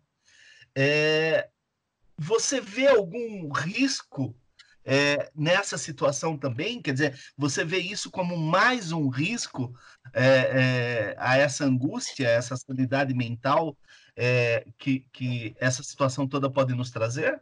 Nossa, sim, claro, porque despedir, né, o se despedir dos nossos, né, ele é fundamental para o processo de luto, né? Não poder ir ao velório, não poder ir ao enterro, não fazer todo esse ritual que é extremamente importante para o nosso psiquismo, para a nossa alma, é lógico que isso também vai complicar as coisas. E a gente vai viver isso também, quer dizer, tem mais, né? A gente não poder estar com os nossos, abraçar os nossos, ter esse conforto dos vivos, né? Porque o que, que é, né? O, o erro, o, enfim, todo esse é, ritual, né? Esse processo, né? Esse ritual é as pessoas estarem juntas ali abraçando, porque nesses momentos às vezes não tem fala, gente. É o físico, é aquele que vem que te abraça, que te ampara, né? Que te segura, literalmente, gente, literalmente. E nesse momento isso não vai ser possível. Quer dizer, é mais um ingrediente aí para esse caldeirão, né? Ah, eu queria só aproveitar para retomar uma questão, já que a gente está falando é, de, desses temas relacionados, por exemplo, a religião também, que a gente falou um pouquinho no começo. Eu queria aproveitar a oportunidade para perguntar para você, Adriana. É, eu sei que a psicanálise ela vê esses processos, é, a religião, esse processo de, de você acreditar num, numa coisa além da vida, né? Assim, é, com uma forma eu não sei se é, é, a melhor expressão, mas eu acho que a psicanálise ela, ela tem alguns parênteses em relação a isso, né? Só que é, ultimamente com essa com essa pandemia eu tenho observado muito as pessoas é, angustiadas no sentido assim, ah, eu não posso mais ir na igreja, é, eu não posso mais é, ter contato ali com a minha com a minha com a minha religião, com a minha fé. Isso também acaba causando, de uma certa forma, angústia. Não em mim, sou uma pessoa que não, não pratico nenhuma religião, né, e estou muito bem com isso, muito bem resolvido com isso, mas para as pessoas que praticam essa religião, que, que diariamente, né, quase que diariamente vão à igreja, ou tem ali um grupo de amigos dentro de uma comunidade de igreja, eu percebo essas pessoas extremamente angustiadas também. Então, como que a psicanálise vê isso, né, esse processo também, e como, e como assim ela poderia ajudar nesse processo de alguma forma? É, bom, Freud ele escreveu alguns textos não é, sobre é, sobre a religião, Moisés, o moneteísmo, o totem tabu e por último, né, o mal-estar na cultura, que ele vai retratar sobre a questão da cultura, a questão das religiões e a psicanálise, né, como é uma ciência ela vai colocar qual que é a, a, a função da religião para o indivíduo, né, para o sujeito, né, que, em que lugar ela está, né. Então, é toda uma teoria aí construída sobre isso, e é, Freud, como vocês devem saber, ele era judeu, né, então imagina um judeu né, falando, enfim, ateu, mas é porque, enfim, ele tem todo aí um, um um olhar, né, para o que é, em que lugar está a religião na, na, na, na, na vida das pessoas. É lógico que se a gente pensar agora, pensando aí, né, na nossa cultura, que é muito, né, e que muitas pessoas, a gente voltando à questão da pobreza, né, que muitas pessoas, onde que elas, como o Estado não entra, a, a religião acaba entrando, né, não é à toa aí que a gente tem evangélicos é, cada esquina você tem aí uma, uma igreja né, de evangélicos e que, de fato, eles dão suporte, não tem como negar isso. Porque você chega lá na igreja, bom, se você ficar aqui, a gente ajuda a construir casa, a gente ajuda você a ter emprego, você tem amigos, você vem todo dia, você né, tem uma vida social, que é dentro da igreja, quer dizer, de fato, ela acaba dando amparo, mesmo. A questão é quando você vai para o extremismo disso, né? Quer dizer, quando você tem um Silas Malafaia dizendo que não vai fechar a igreja, por exemplo, né? aí as coisas ficam muito complicadas, porque as pessoas acabam indo. E outra, como que a psicanálise vê, como é que eu vejo isso através da psicanálise? Vejam só. É, se a gente pensar né, nessas religiões onde se coloca que vai ter né, o grande. É, está acontecendo agora, né? Já se colocava isso anteriormente, né? Quer dizer, vai ter o caos na Terra. O Armagedon. Eles vão. O Armagedon. Isso, isso. Sim, sim. Eles, eles, eles acreditam nisso. Vejam só, eles acreditam no Armagedon e que, que eles, né, os fiéis, só eles vão sobreviver aqui na Terra, que é o paraíso. Então, vocês imaginam, em vez de diminuir a ida na igreja, vai aumentar. Porque se a crença é essa, ah, não, eu tenho mais a que rezar, eu tenho mais a que crer, porque eu vou estar, eu vou ficar vivo aqui no paraíso na Terra. Então é complicado, né? É complicado essa questão religiosa no país. Eu acho que a gente tem aí um nicho, né? É, de extremos onde não tem conversa, né? A crença onde se crê não tem conversa, não tem é, o contraditório, e, e tem o Amagedon, quer dizer, está chegando, o fim do mundo está chegando e são eles os, os escolhidos, né? Então é assim que eu vejo essa questão da religião no nosso país. Eu queria só fazer uma observação que me ocorreu agora. É, se a gente pensar também na figura do padre, né, com aquele todo o seu ritual de confissão, né, eu acho que isso é, é muito poderoso, né? você ir até uma igreja, seja ela cristã, evangélica, eu acho que é, é, a confissão ela é predominantemente dentro da igreja católica, mas você sair da sua casa para você ir até uma igreja, para você se confessar, né? Eu vejo isso como uma coisa assim extremamente é, impactante, né? É, para mim isso, é, assim, na minha opinião, não, não faz sentido nenhum, mas na, na, na, opinião das pessoas que creem, isso faz todo sentido, né? É, para mim faz muito mais sentido eu ir para um, uma terapia para tentar me resolver, tentar entender a minha vida, o que eu penso, do que você dirigir a um confessionário para poder se confessar de alguma coisa, né? Então é uma situação bem. Ah, Juliana, é que, é, é que, Juliano, uma análise Oi. é o oposto, né? De uma religião, de uma missa, ou enfim, é o oposto, né? A, a, a análise ela vai na contramão da onipotência, ela, ela luta contra a onipotência. Não é, não é que você vai chegar ali e dizer, não, é bom, é eu eu não vou morrer, se eu vier aqui todo dia eu não vou morrer, não, não. É que ir para a igreja acaba indo para aquilo que eu estou sempre repetindo aqui, vocês me desculpem, mas é que eu não tenho algo melhor para falar, não sei isso, é a questão da onipotência de novo.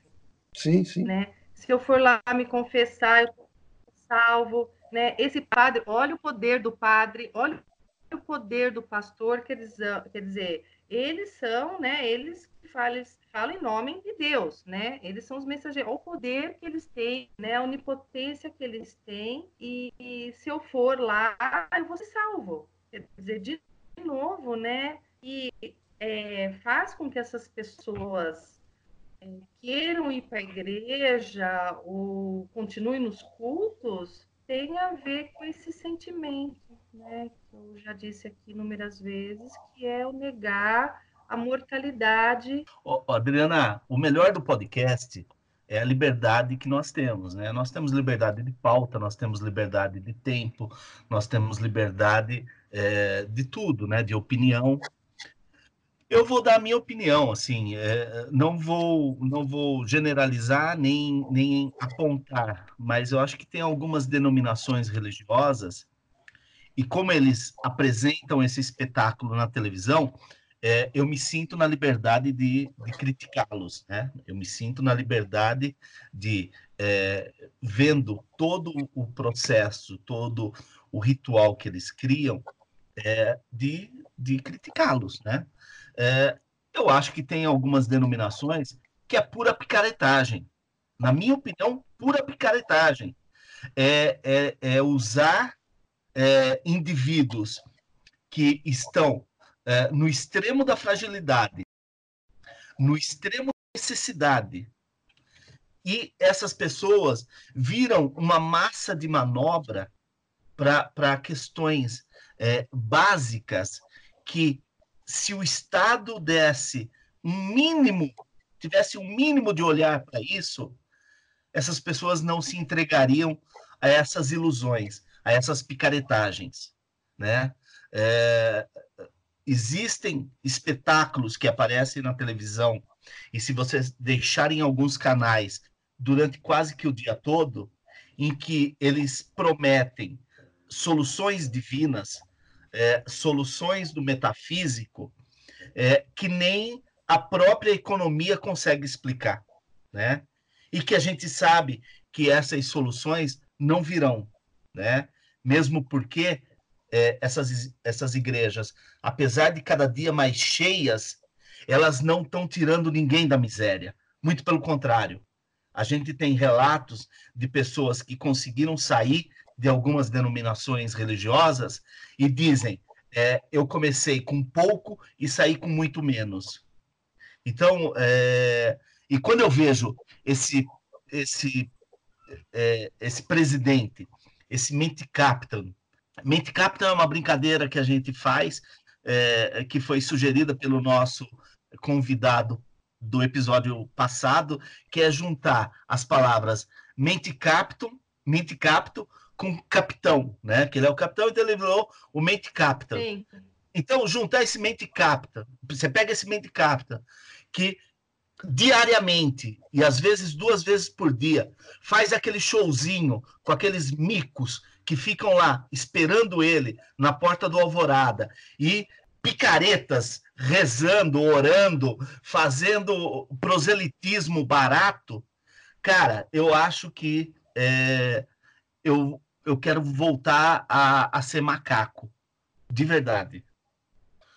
Bom, é, já que eu entrei nesse, nesse. Você quer comentar alguma coisa, Adriana, ou foi só um desabafo meu? Eu queria complementar, porque assim, Por é lógico que um Silas Malafaia, um Edir Macedo, eles se aproveitam desse desamparo, que é um outro termo muito caro à psicanálise, é desamparo psíquico, é um desamparo material, é de todas as formas, né?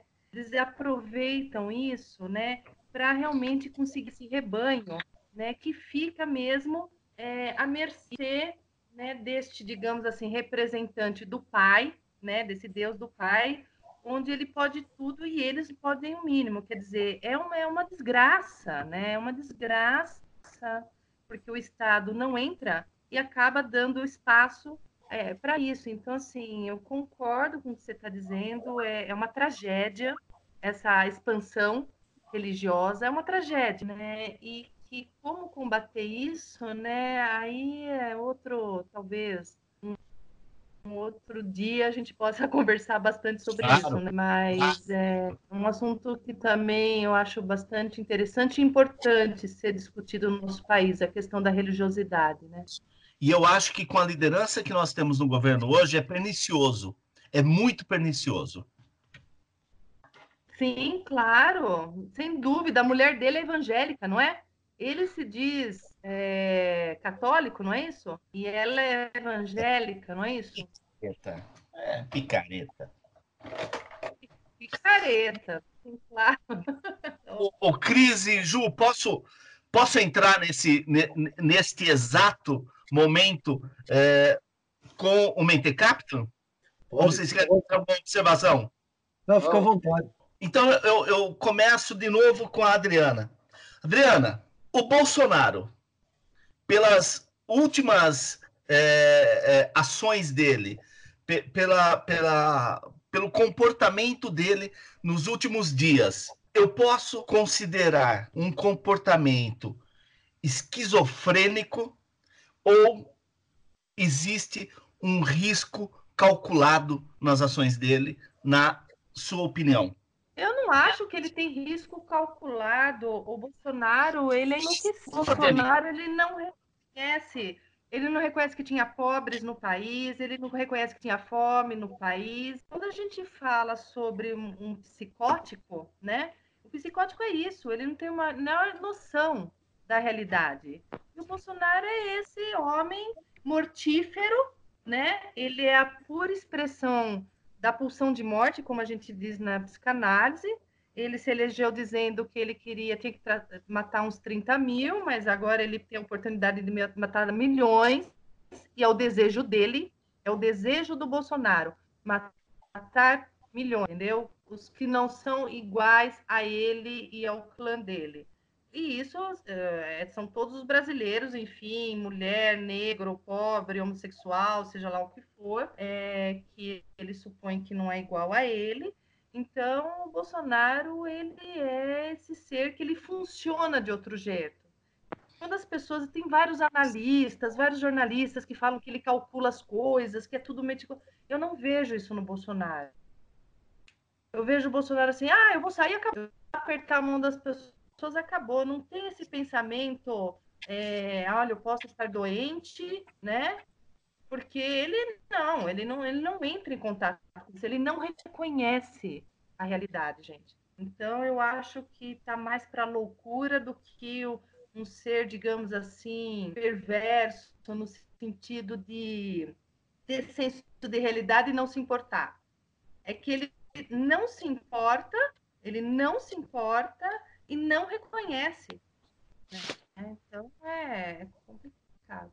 Não sei se eu então, respondi. Então, se claro. não, não é esquizofrenia, é psicopatia. Ah, é? Oi, Cris. Não, eu, eu, concordo com a Adriana. Eu estava até. Algumas coisas que ela falou, eu estava tava com esse exemplo também. Mas eu, eu, eu, tenho, tenho uma linha um pouco diferente, viu? É, eu acho que ele não se importa com as pessoas. Ele é, tem todos os traços de preconceito, todos os traços de maldade, é, mas que ele tem atuado nessa, nessa crise em especial é, para preservar essa sensação de paranoia na sociedade. É importantíssima para o projeto de poder dele. Então, é, é, loucura, é atrapalhado, mas eu vejo um método. A gente falou disso várias vezes. Né? Uhum. Tem, tem, esse método de negação da realidade, é, de usar a imprensa como escada para aquecer as redes sociais. Eu vi, eu vi um relatório essa semana é, impressionante, ele teve crescimento nas redes em alguns momentos, tá? uhum. em especial no dia 15. Então, ele sabe que ele tem um público para isso, que ele tem que aquecer esse, esse percentual, por mínimo que seja, para estar tá preparado para conservar alguma musculatura. É, é, para o momento eleitoral, né? Ele, ele, é uma figura política que não opera é, no acordo, não opera na paz, ele opera em guerra. É, e, e, concordo assim 200% com o que a Adriana falou. Né? Ele está pondo é, é, também, é claro que ele está pondo em prática uma meta, né? Ele falou assim lá atrás que ia matar 30 mil, né? Como bem, bem falou a Adriana mas eu acho que ele não imaginou que tivesse uma chance de matar tanto. É, está pouco se importando. É você, você... Oi, Adriana. É que a, o método dele, a gente tem que pensar no método dele como a doença dele. É lógico que um psicótico ele tem uma forma de funcionar. Então essa coisa do conflito, de abater o inimigo, isso faz parte Nossa. da né? Ser completamente adoecido. Então, é, e tem os filhos, né? Os filhos que acabam dando, digamos, é, materializando, né? Esse método. A gente não pode esquecer que o Bolsonaro não é sozinho, é o Bolsonaro com mais três. Mas desculpa, eu é. te cortei, mas era só para falar. Não, não, não, é, é, perfeito o que você falou, tipo, é perfeito. E, e, a dinâmica é assim, viu, Adriano? Perfeito. Mas é, é, e tem, tem mais gente, tem um grupo, tem, tem é, essa coisa de, de usar a tecnologia como toda a nossa classe política está ainda é, perdida, não, não, não, não sabe viver nesse tempo, então tem uma série de coisas. Mas eu acho que é, agora, né, é, a gente já falou muito de sistemas né, em, outros, em outros programas, eu acho super interessante ver os sinais ele está a todo tempo falando: vai morrer gente, mas paciência. Vai morrer gente, mas paciência. Eu acho isso é, é, somado a tudo que a gente já falou exaustivamente dele, muito forte, Adriano. Muito forte. Sim. Ele fala isso com natura, naturalidade. É pulsão de morte. Ele quer é, destruir. Mas, ele falou que ele ia destruir é quando ele chegasse no poder. É. Mas eu acho que é mais que isso, Adriano. Eu acho que agora a gente tem mais um elemento de, de diferenciação. Você vê outros é, líderes populistas, é, é, espetaculosos, como Trump, e você tem uma linha de, de diferença. Eu, eu agora não tenho o menor pudor de colocar o, o Bolsonaro numa linha de genocida, né? de comparar, de ter uma comparação muito direta que para preservação de poder vai se alinhar a um Hitler, a um Stalin, ou seja lá quem vocês queiram mencionar nisso, muito mais do que esses populistas de palco que a gente tem visto. É, é Cristiano, a necropolítica, né, o que ele faz. É, é isso aí. É, ele é um genocida, ele é um serial killer. Exatamente. Exatamente. Com isso que estamos lidando. Desculpa, Cris. Juliano, precisa ouvir. Então, eu queria aproveitar o que a Adriana está tá falando também para levantar um questionamento. Dri, é o seguinte, é, por exemplo, a gente estava falando dessa questão da religião, o quanto isso ocupa na, na vida das pessoas. A questão política também do Bolsonaro, que apesar de todos esses descalabros que a gente cansa, can, a gente não cansa de falar, né, de ser noticiado, é, ainda ele tem uma base eleitoral muito forte, né? Se você pegar algumas pesquisas, aí em torno de 30% ainda tem uma base eleitoral muito forte. A minha pergunta vem no sentido de a gente pode comparar, por exemplo, essa devoção ao Bolsonaro como uma espécie de salvador da pátria. Ela vem no, ela, ela acaba tendo o mesmo papel, por exemplo, que a religião para algumas pessoas. Vê o cara como um salvador da pátria, vê o cara como uma, uma pessoa, sei lá, um super-herói, alguma algo nesse sentido, entendeu? Um, uma pessoa que, que foi militar, que de repente vai vai colocar vai colocar arma na mão das pessoas, que vai acabar com a criminalidade. A gente consegue, a minha pergunta, não sei se eu estou sendo claro, mas a gente consegue fazer essa, essa associação entre, por exemplo, é, o papel que a religião tem na, na vida das pessoas e, de repente, um cara como ele, como um como vem também como uma espécie de salvador da pátria eles ocupam mais ou menos o mesmo espaço, a mesma definição, a mesma configuração na cabeça das pessoas? O, Dri, é, é, me permita só fazer um, um complemento é, antes que você responda ao Ju. É, eu, eu, também vou perguntar, eu não vou, eu não vou afirmar, eu vou perguntar. É, esse desamparo todo que nós estamos falando, ele também não impulsiona essa, essa devoção, essa, essa mitificação é, desse, dessa personagem, é, nós não estamos falando de um Estado que, que, que foi negligente durante muito tempo, é, que criou esse desamparo, essa desassistência e que acaba projetando nessa, nessa figura nessa figura é, é, é, essa salvação? Bom, nós tivemos um Estado negligente por 500 anos, tirando alguns 13 anos que tentou reverter isso, o resto, olha só, são séculos de negligência, não são séculos de é, Casa Grande e senzala no poder. Então, esse desamparo foi desde a fundação do Brasil.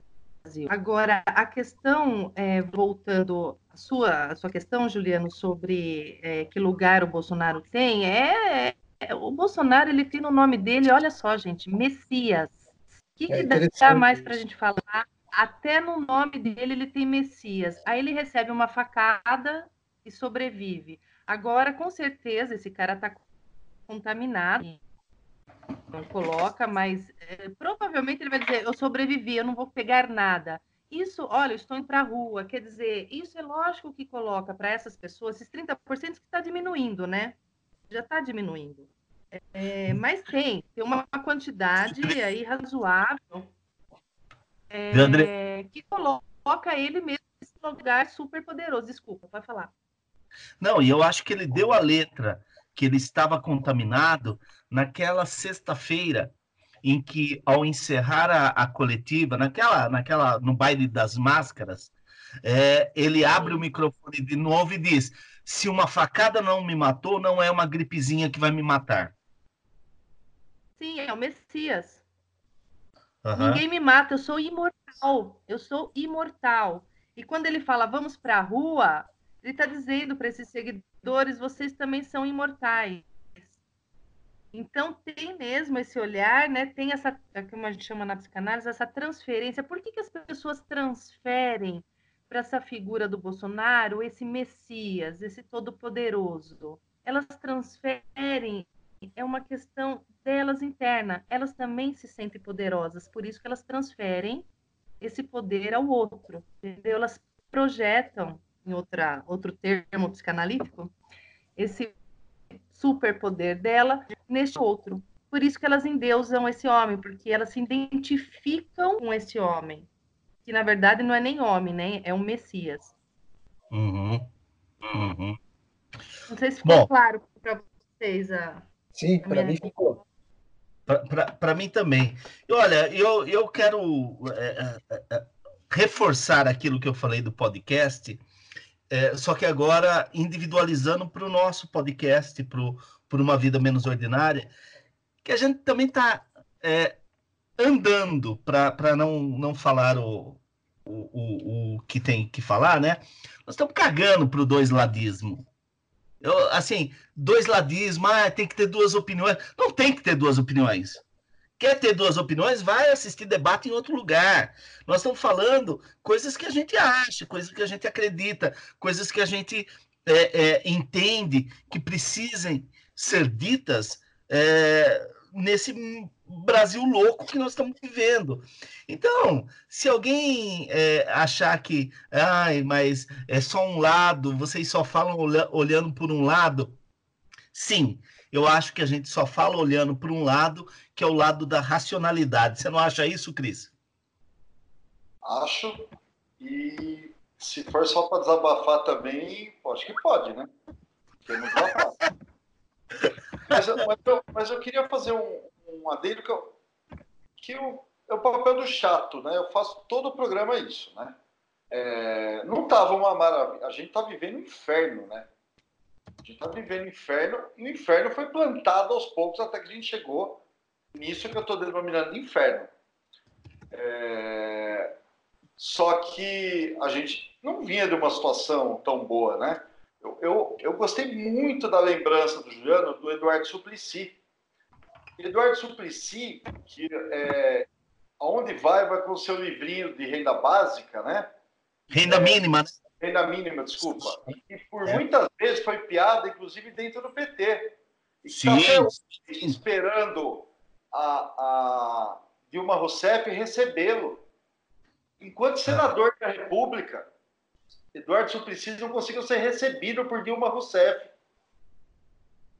Uhum. Então, a gente não pode esquecer, governos democráticos, governos que se dizem a favor do povo, não podem errar o tanto que erraram. Então a gente vai desaguar de novo nisso. Essa é uma história repetida no mundo, gente.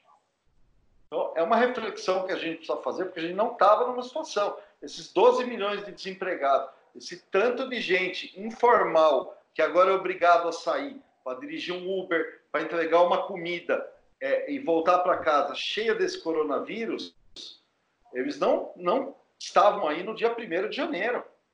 Uhum. Né? essa massa desassistida virou uma massa de manobra que desagou nesse Messias. Então, é, é, é, novamente, aqui falar, não é exatamente o tema da, da, da, do, do, programa, mas a gente lembrar disso, a gente precisa de novas lideranças, a gente precisa de, um, de uma reforma do Estado, a gente precisa rever a maneira de pensar. Né? O que foi bom ali atrás, e que não era excelente, Tá? Não vai voltar, gente. A gente precisa se preparar para um futuro né? e não repetir os mesmos erros. Então a gente vai viver de novo isso que eu chamo de inferno.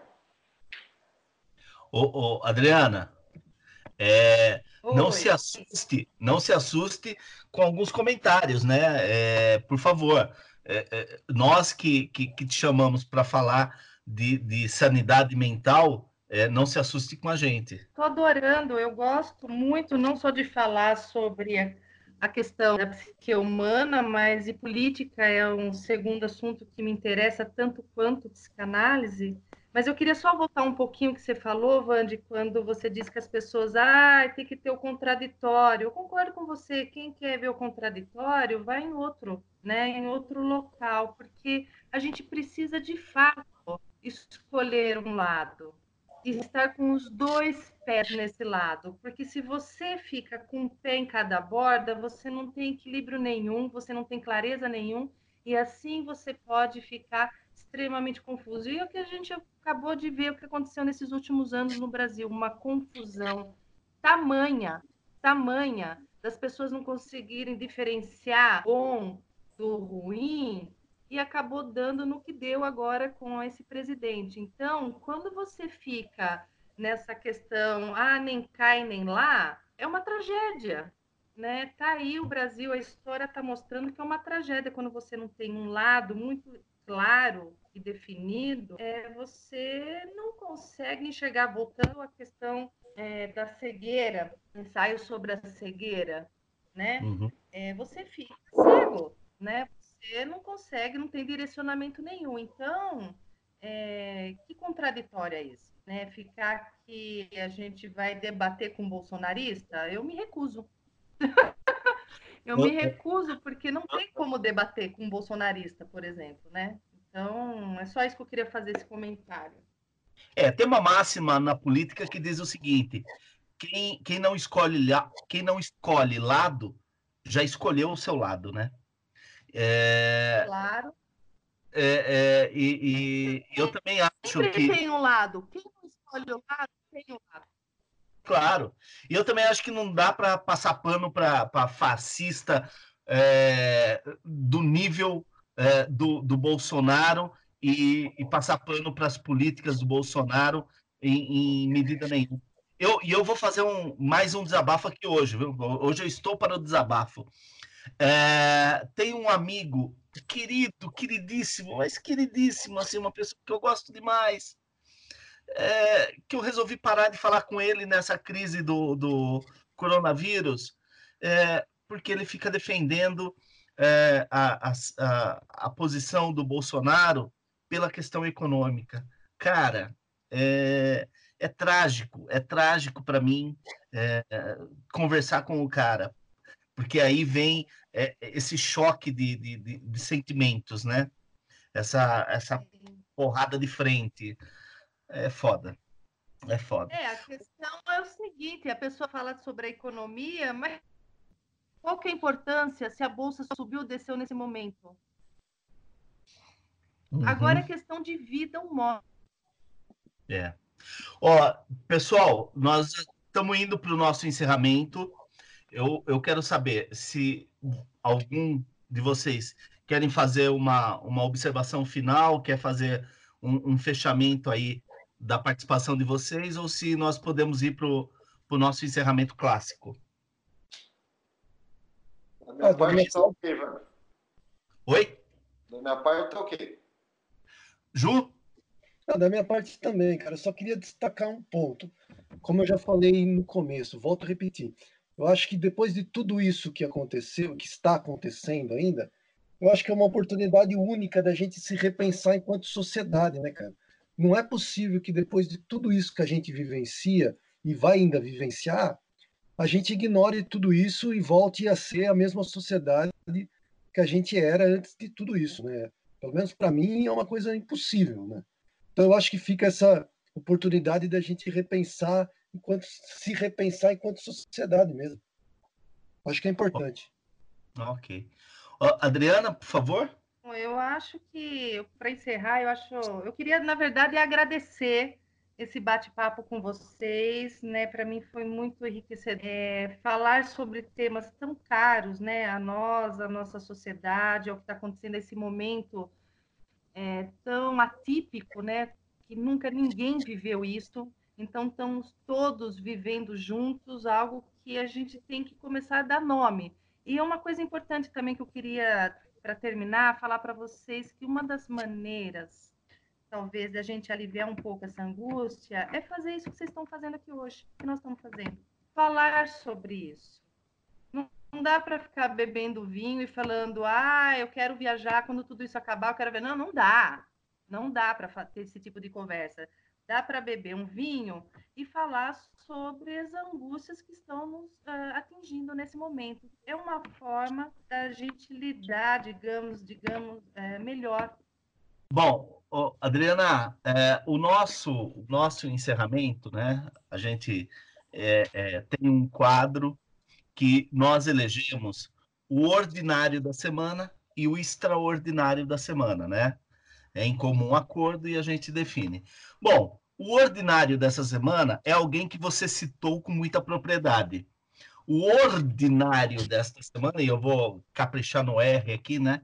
O ordinário da semana é o Silas Malafaia.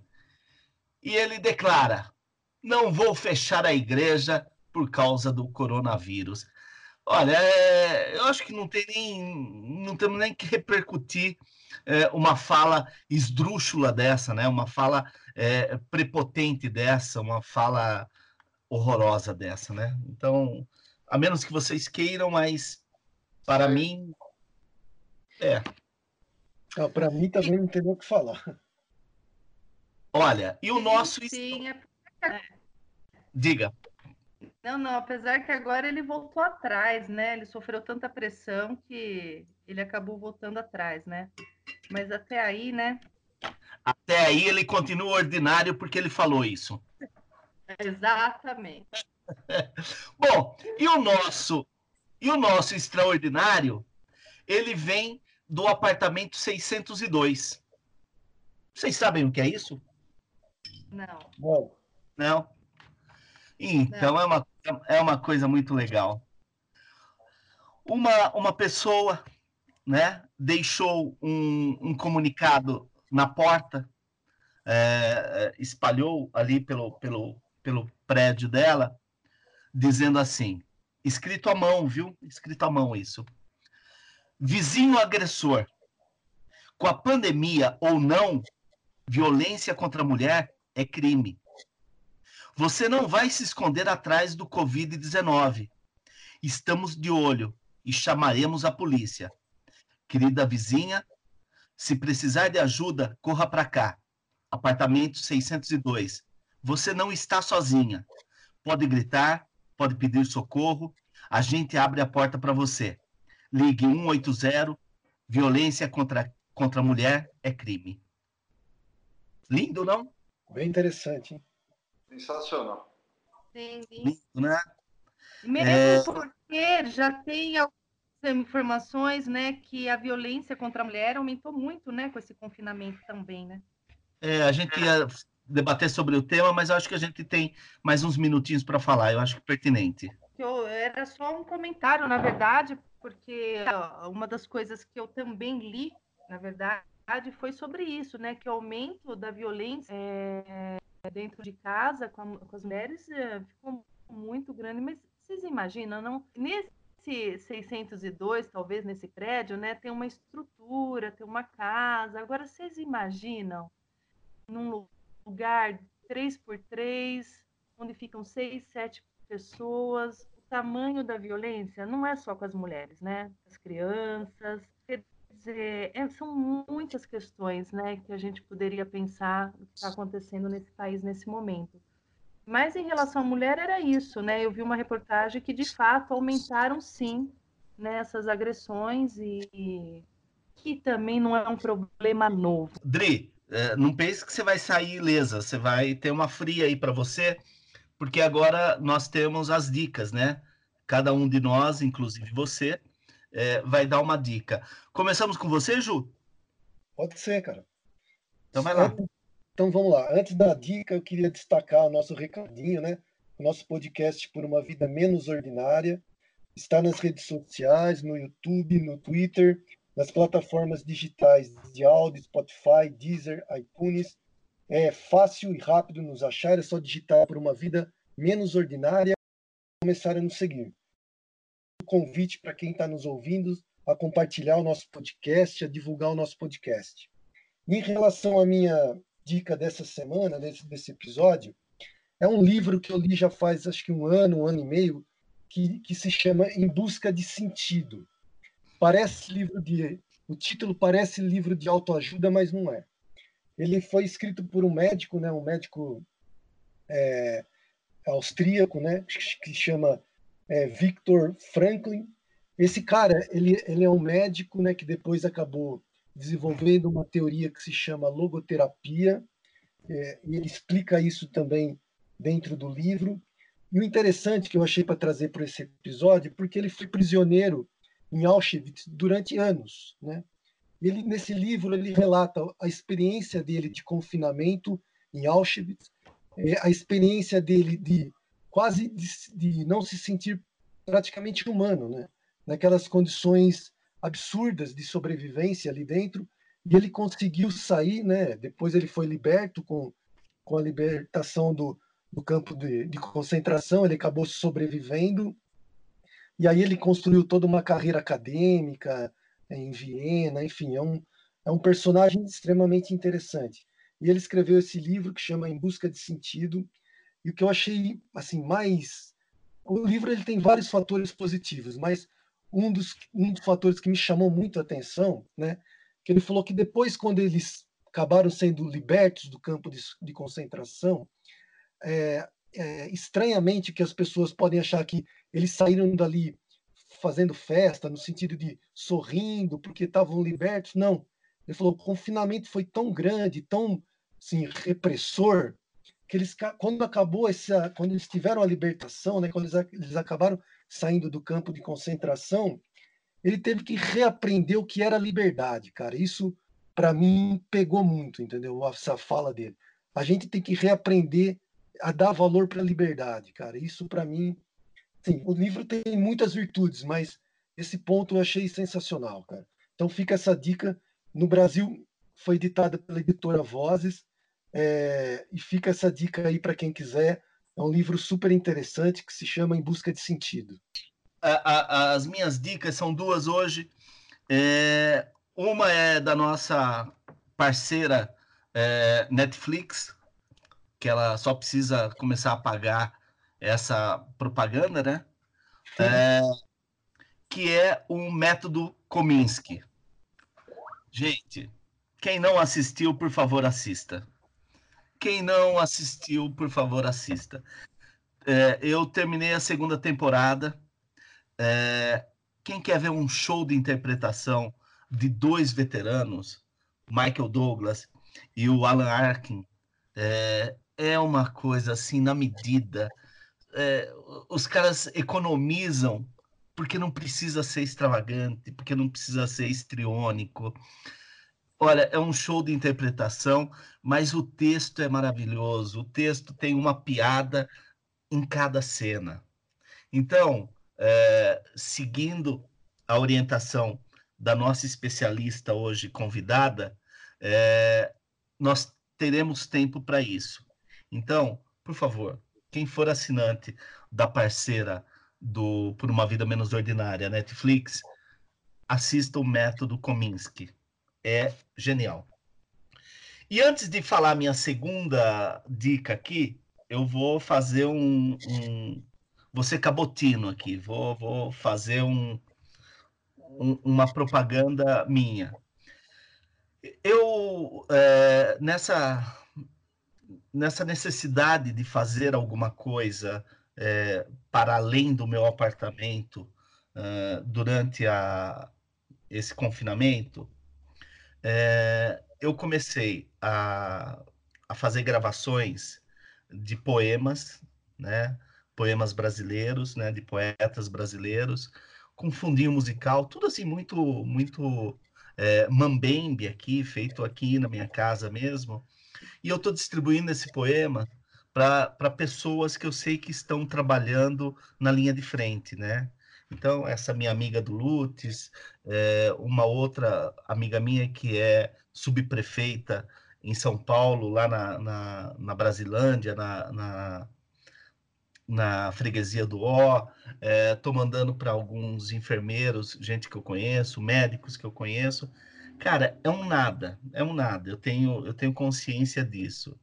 É, mas eles, eles têm é, agradecido de uma forma tão, tão terna, tão carinhosa, que, que eu acho que está fazendo algum é, efeito, está fazendo, está é, acalentando de alguma forma essas pessoas, né?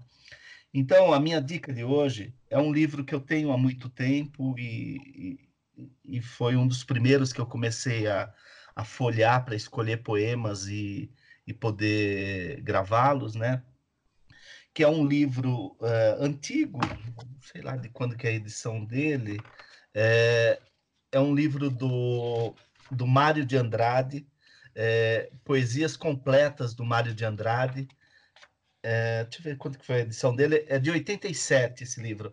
É um catatal de quase 600 páginas que tem todas as fases do Mário de Andrade. Vai estar tá na, na descrição do nosso episódio.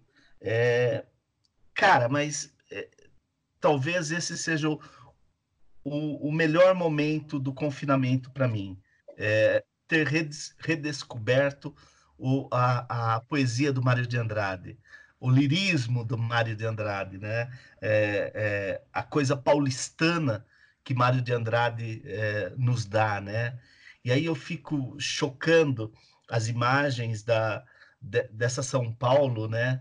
De, da década de 40, de 50, é, com essa São Paulo esvaziada hoje. Cara, é um, é um exercício, assim, é, de abstração muito legal. Então, essas são as minhas duas dicas.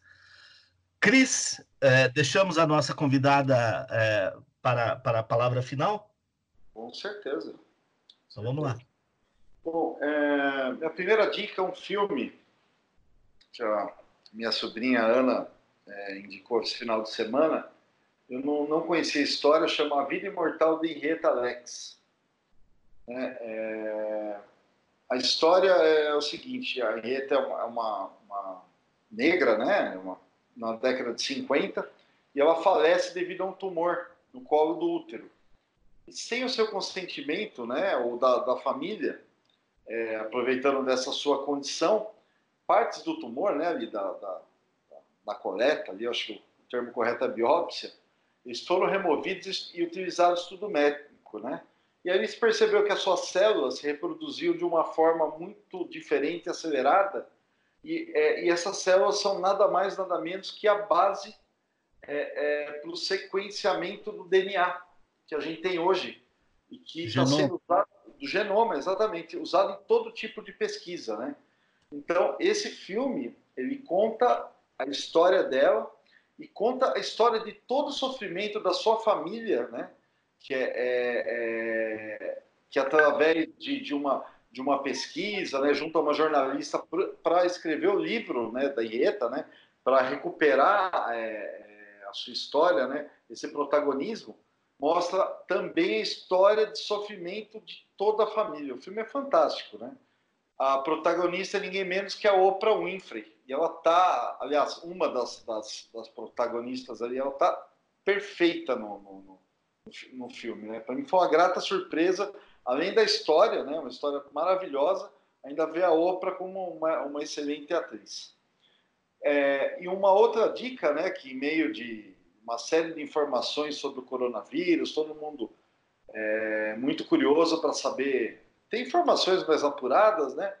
Eu conheci, não, não conhecia, né, confesso, o Attila Lamarino, que é um, que é um biólogo, né, um cientista PhD aí na, na área, com excelentes vídeos, né? Então vou recomendar o canal dele no YouTube, explicando de uma forma muito didática, muito bacana, várias questões sobre o coronavírus, sobre a, toda a, a, a, evolução aí da, da doença, explicando coisas, relatórios da Organização Mundial de Saúde, é, como a pandemia está se desenvolvendo, enfim é, eu acho que vale a pena dar, dar, dar uma acompanhada aí no Atila, que para mim foi uma grata surpresa é, não só pela clareza de conhecimento, mas a forma muito bacana como ele se comunica.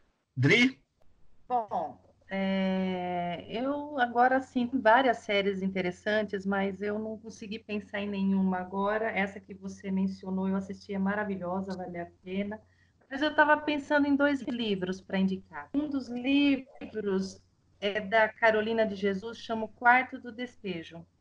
É uma história de uma favelada real, né? É o diário dela, escrito pela Carolina Maria de Jesus, e foi publicado em 1960. É um livro que eu li já alguns anos atrás e me tocou muito, né? quer dizer, sobre as questões do Brasil, dessa desigualdade social. Então, e, e é, é, um, é, um, é um, algo real, né? É um livro real de uma pessoa real que estava ali no dia a dia. E um outro livro que eu pensei em estar tá indicando, uma coisa mais, digamos assim, leve, mais gostosa, é que me indicaram, eu estou lendo esse livro, né, ainda, eu estou gostando muito, é do Afonso Cruz, não sei se vocês conhecem, chama Flores, é um romance, é um livro sobre o amor, né? sobre como o nosso modo de olhar para o passado atua na construção de nossas identidades. Então, eu acho que seriam essas duas indicações que eu faria nesse momento aí. E, enfim, é isso. Ah, muito, muito legal. Pri, é, antes de eu me despedir de você e dos meninos, é, eu tenho uma campanha e eu não vou deixar minha campanha de lado, é, no que pese eu achar que neste momento ele está fazendo um bom trabalho. Meu, a minha campanha é não vamos nos esquecer que o Dória foi Bolso Dória. Não vamos nos esquecer. Essa minha campanha vai até pelo menos 2022, tá? Obrigadíssimo. É, foi muito legal a tua participação. Eu acho que nos ajudou demais a entender esse momento. É, muito obrigado e, por favor, é, encerre a tua participação como você quiser. Nossa, eu que agradeço o convite. Quando o Juliano me fez o convite, eu fiquei assim bem feliz porque a gente é bom, né? É bom essa troca de informações esses olhares, é, poder falar, né? E a internet tem esse lado, tem sempre dois lados, mas o lado maravilhoso é que a gente, uma conversa de quatro pode se estender a milhares de pessoas, né? Então, eu fico muito feliz, eu nunca tinha participado, né, de um podcast, é a primeira vez, então uma experiência nova, e, e obrigada, obrigada de coração, eu adorei, espero ter contribuído, né, esse trabalho que vocês vêm fazendo há algum tempo e eu venho acompanhando e venho gostando muito. Então, parabéns para vocês. Ah, então é você que está ouvindo, né? Eu sabia que tinha alguém. Cris! Não, gente. Uh, Adriana, obrigado, prazer, viu? muito legal. É, toda a contribuição, principalmente nesse momento, né? A gente falar um pouquinho dos efeitos aí do confinamento é, e vamos acompanhar, né? Porque o desdobramento é diário, então tem que é, redobrar a vigilância para a gente passar bem esses dias. É, não sabemos ainda quanto mais tempo. Reforçar para as pessoas, né? Que é importante, que essa medida ela é importante, mas também acompanhar a, as, as nossas excelências, né? Que, que cuidam do nosso dinheiro e do nosso destino que elas também comecem a pensar o Brasil pós-confinamento, né? Uma hora vai acabar e a gente precisa retomar, porque não estava bom antes também. Né? Não vamos jogar tudo nas costas do coronavírus. É, Dri, obrigado. Foi ótima a sua participação. Fiquei muito feliz de você ter aceitado o convite. É, e dizer que é sempre bom ter uma mulher aqui no meio desse clube de bolinha. Né? Então é sempre muito, muito legal. E é isso. Eu acho que assim, a gente tem que ter, acreditar também que, que, quando isso terminar, eu acho que, como eu já enfatizei, vou enfatizar novamente, a gente re, nos repensar enquanto sociedade, né? Eu acho que só quando acontece algo dessa proporção, dessa magnitude, que faz a gente realmente cair a ficha e falar, meu, será que está certo, né? Será que a nossa sociedade está caminhando para um caminho justo e certo? Eu acho que em momentos como este, é fundamental a gente se repensar e pensar também é, repensar a nossa sociedade.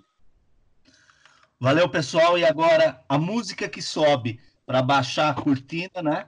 É o filósofo Raul Seixas, O Dia em que a Terra Parou. Valeu. Tchau. Tchau, tchau. Obrigado, abraço. Valeu, tchau, tchau. Essa noite eu tive um sonho de sonhador, maluco que sou, eu sonhei. Com o dia que a terra parou, com o dia que a terra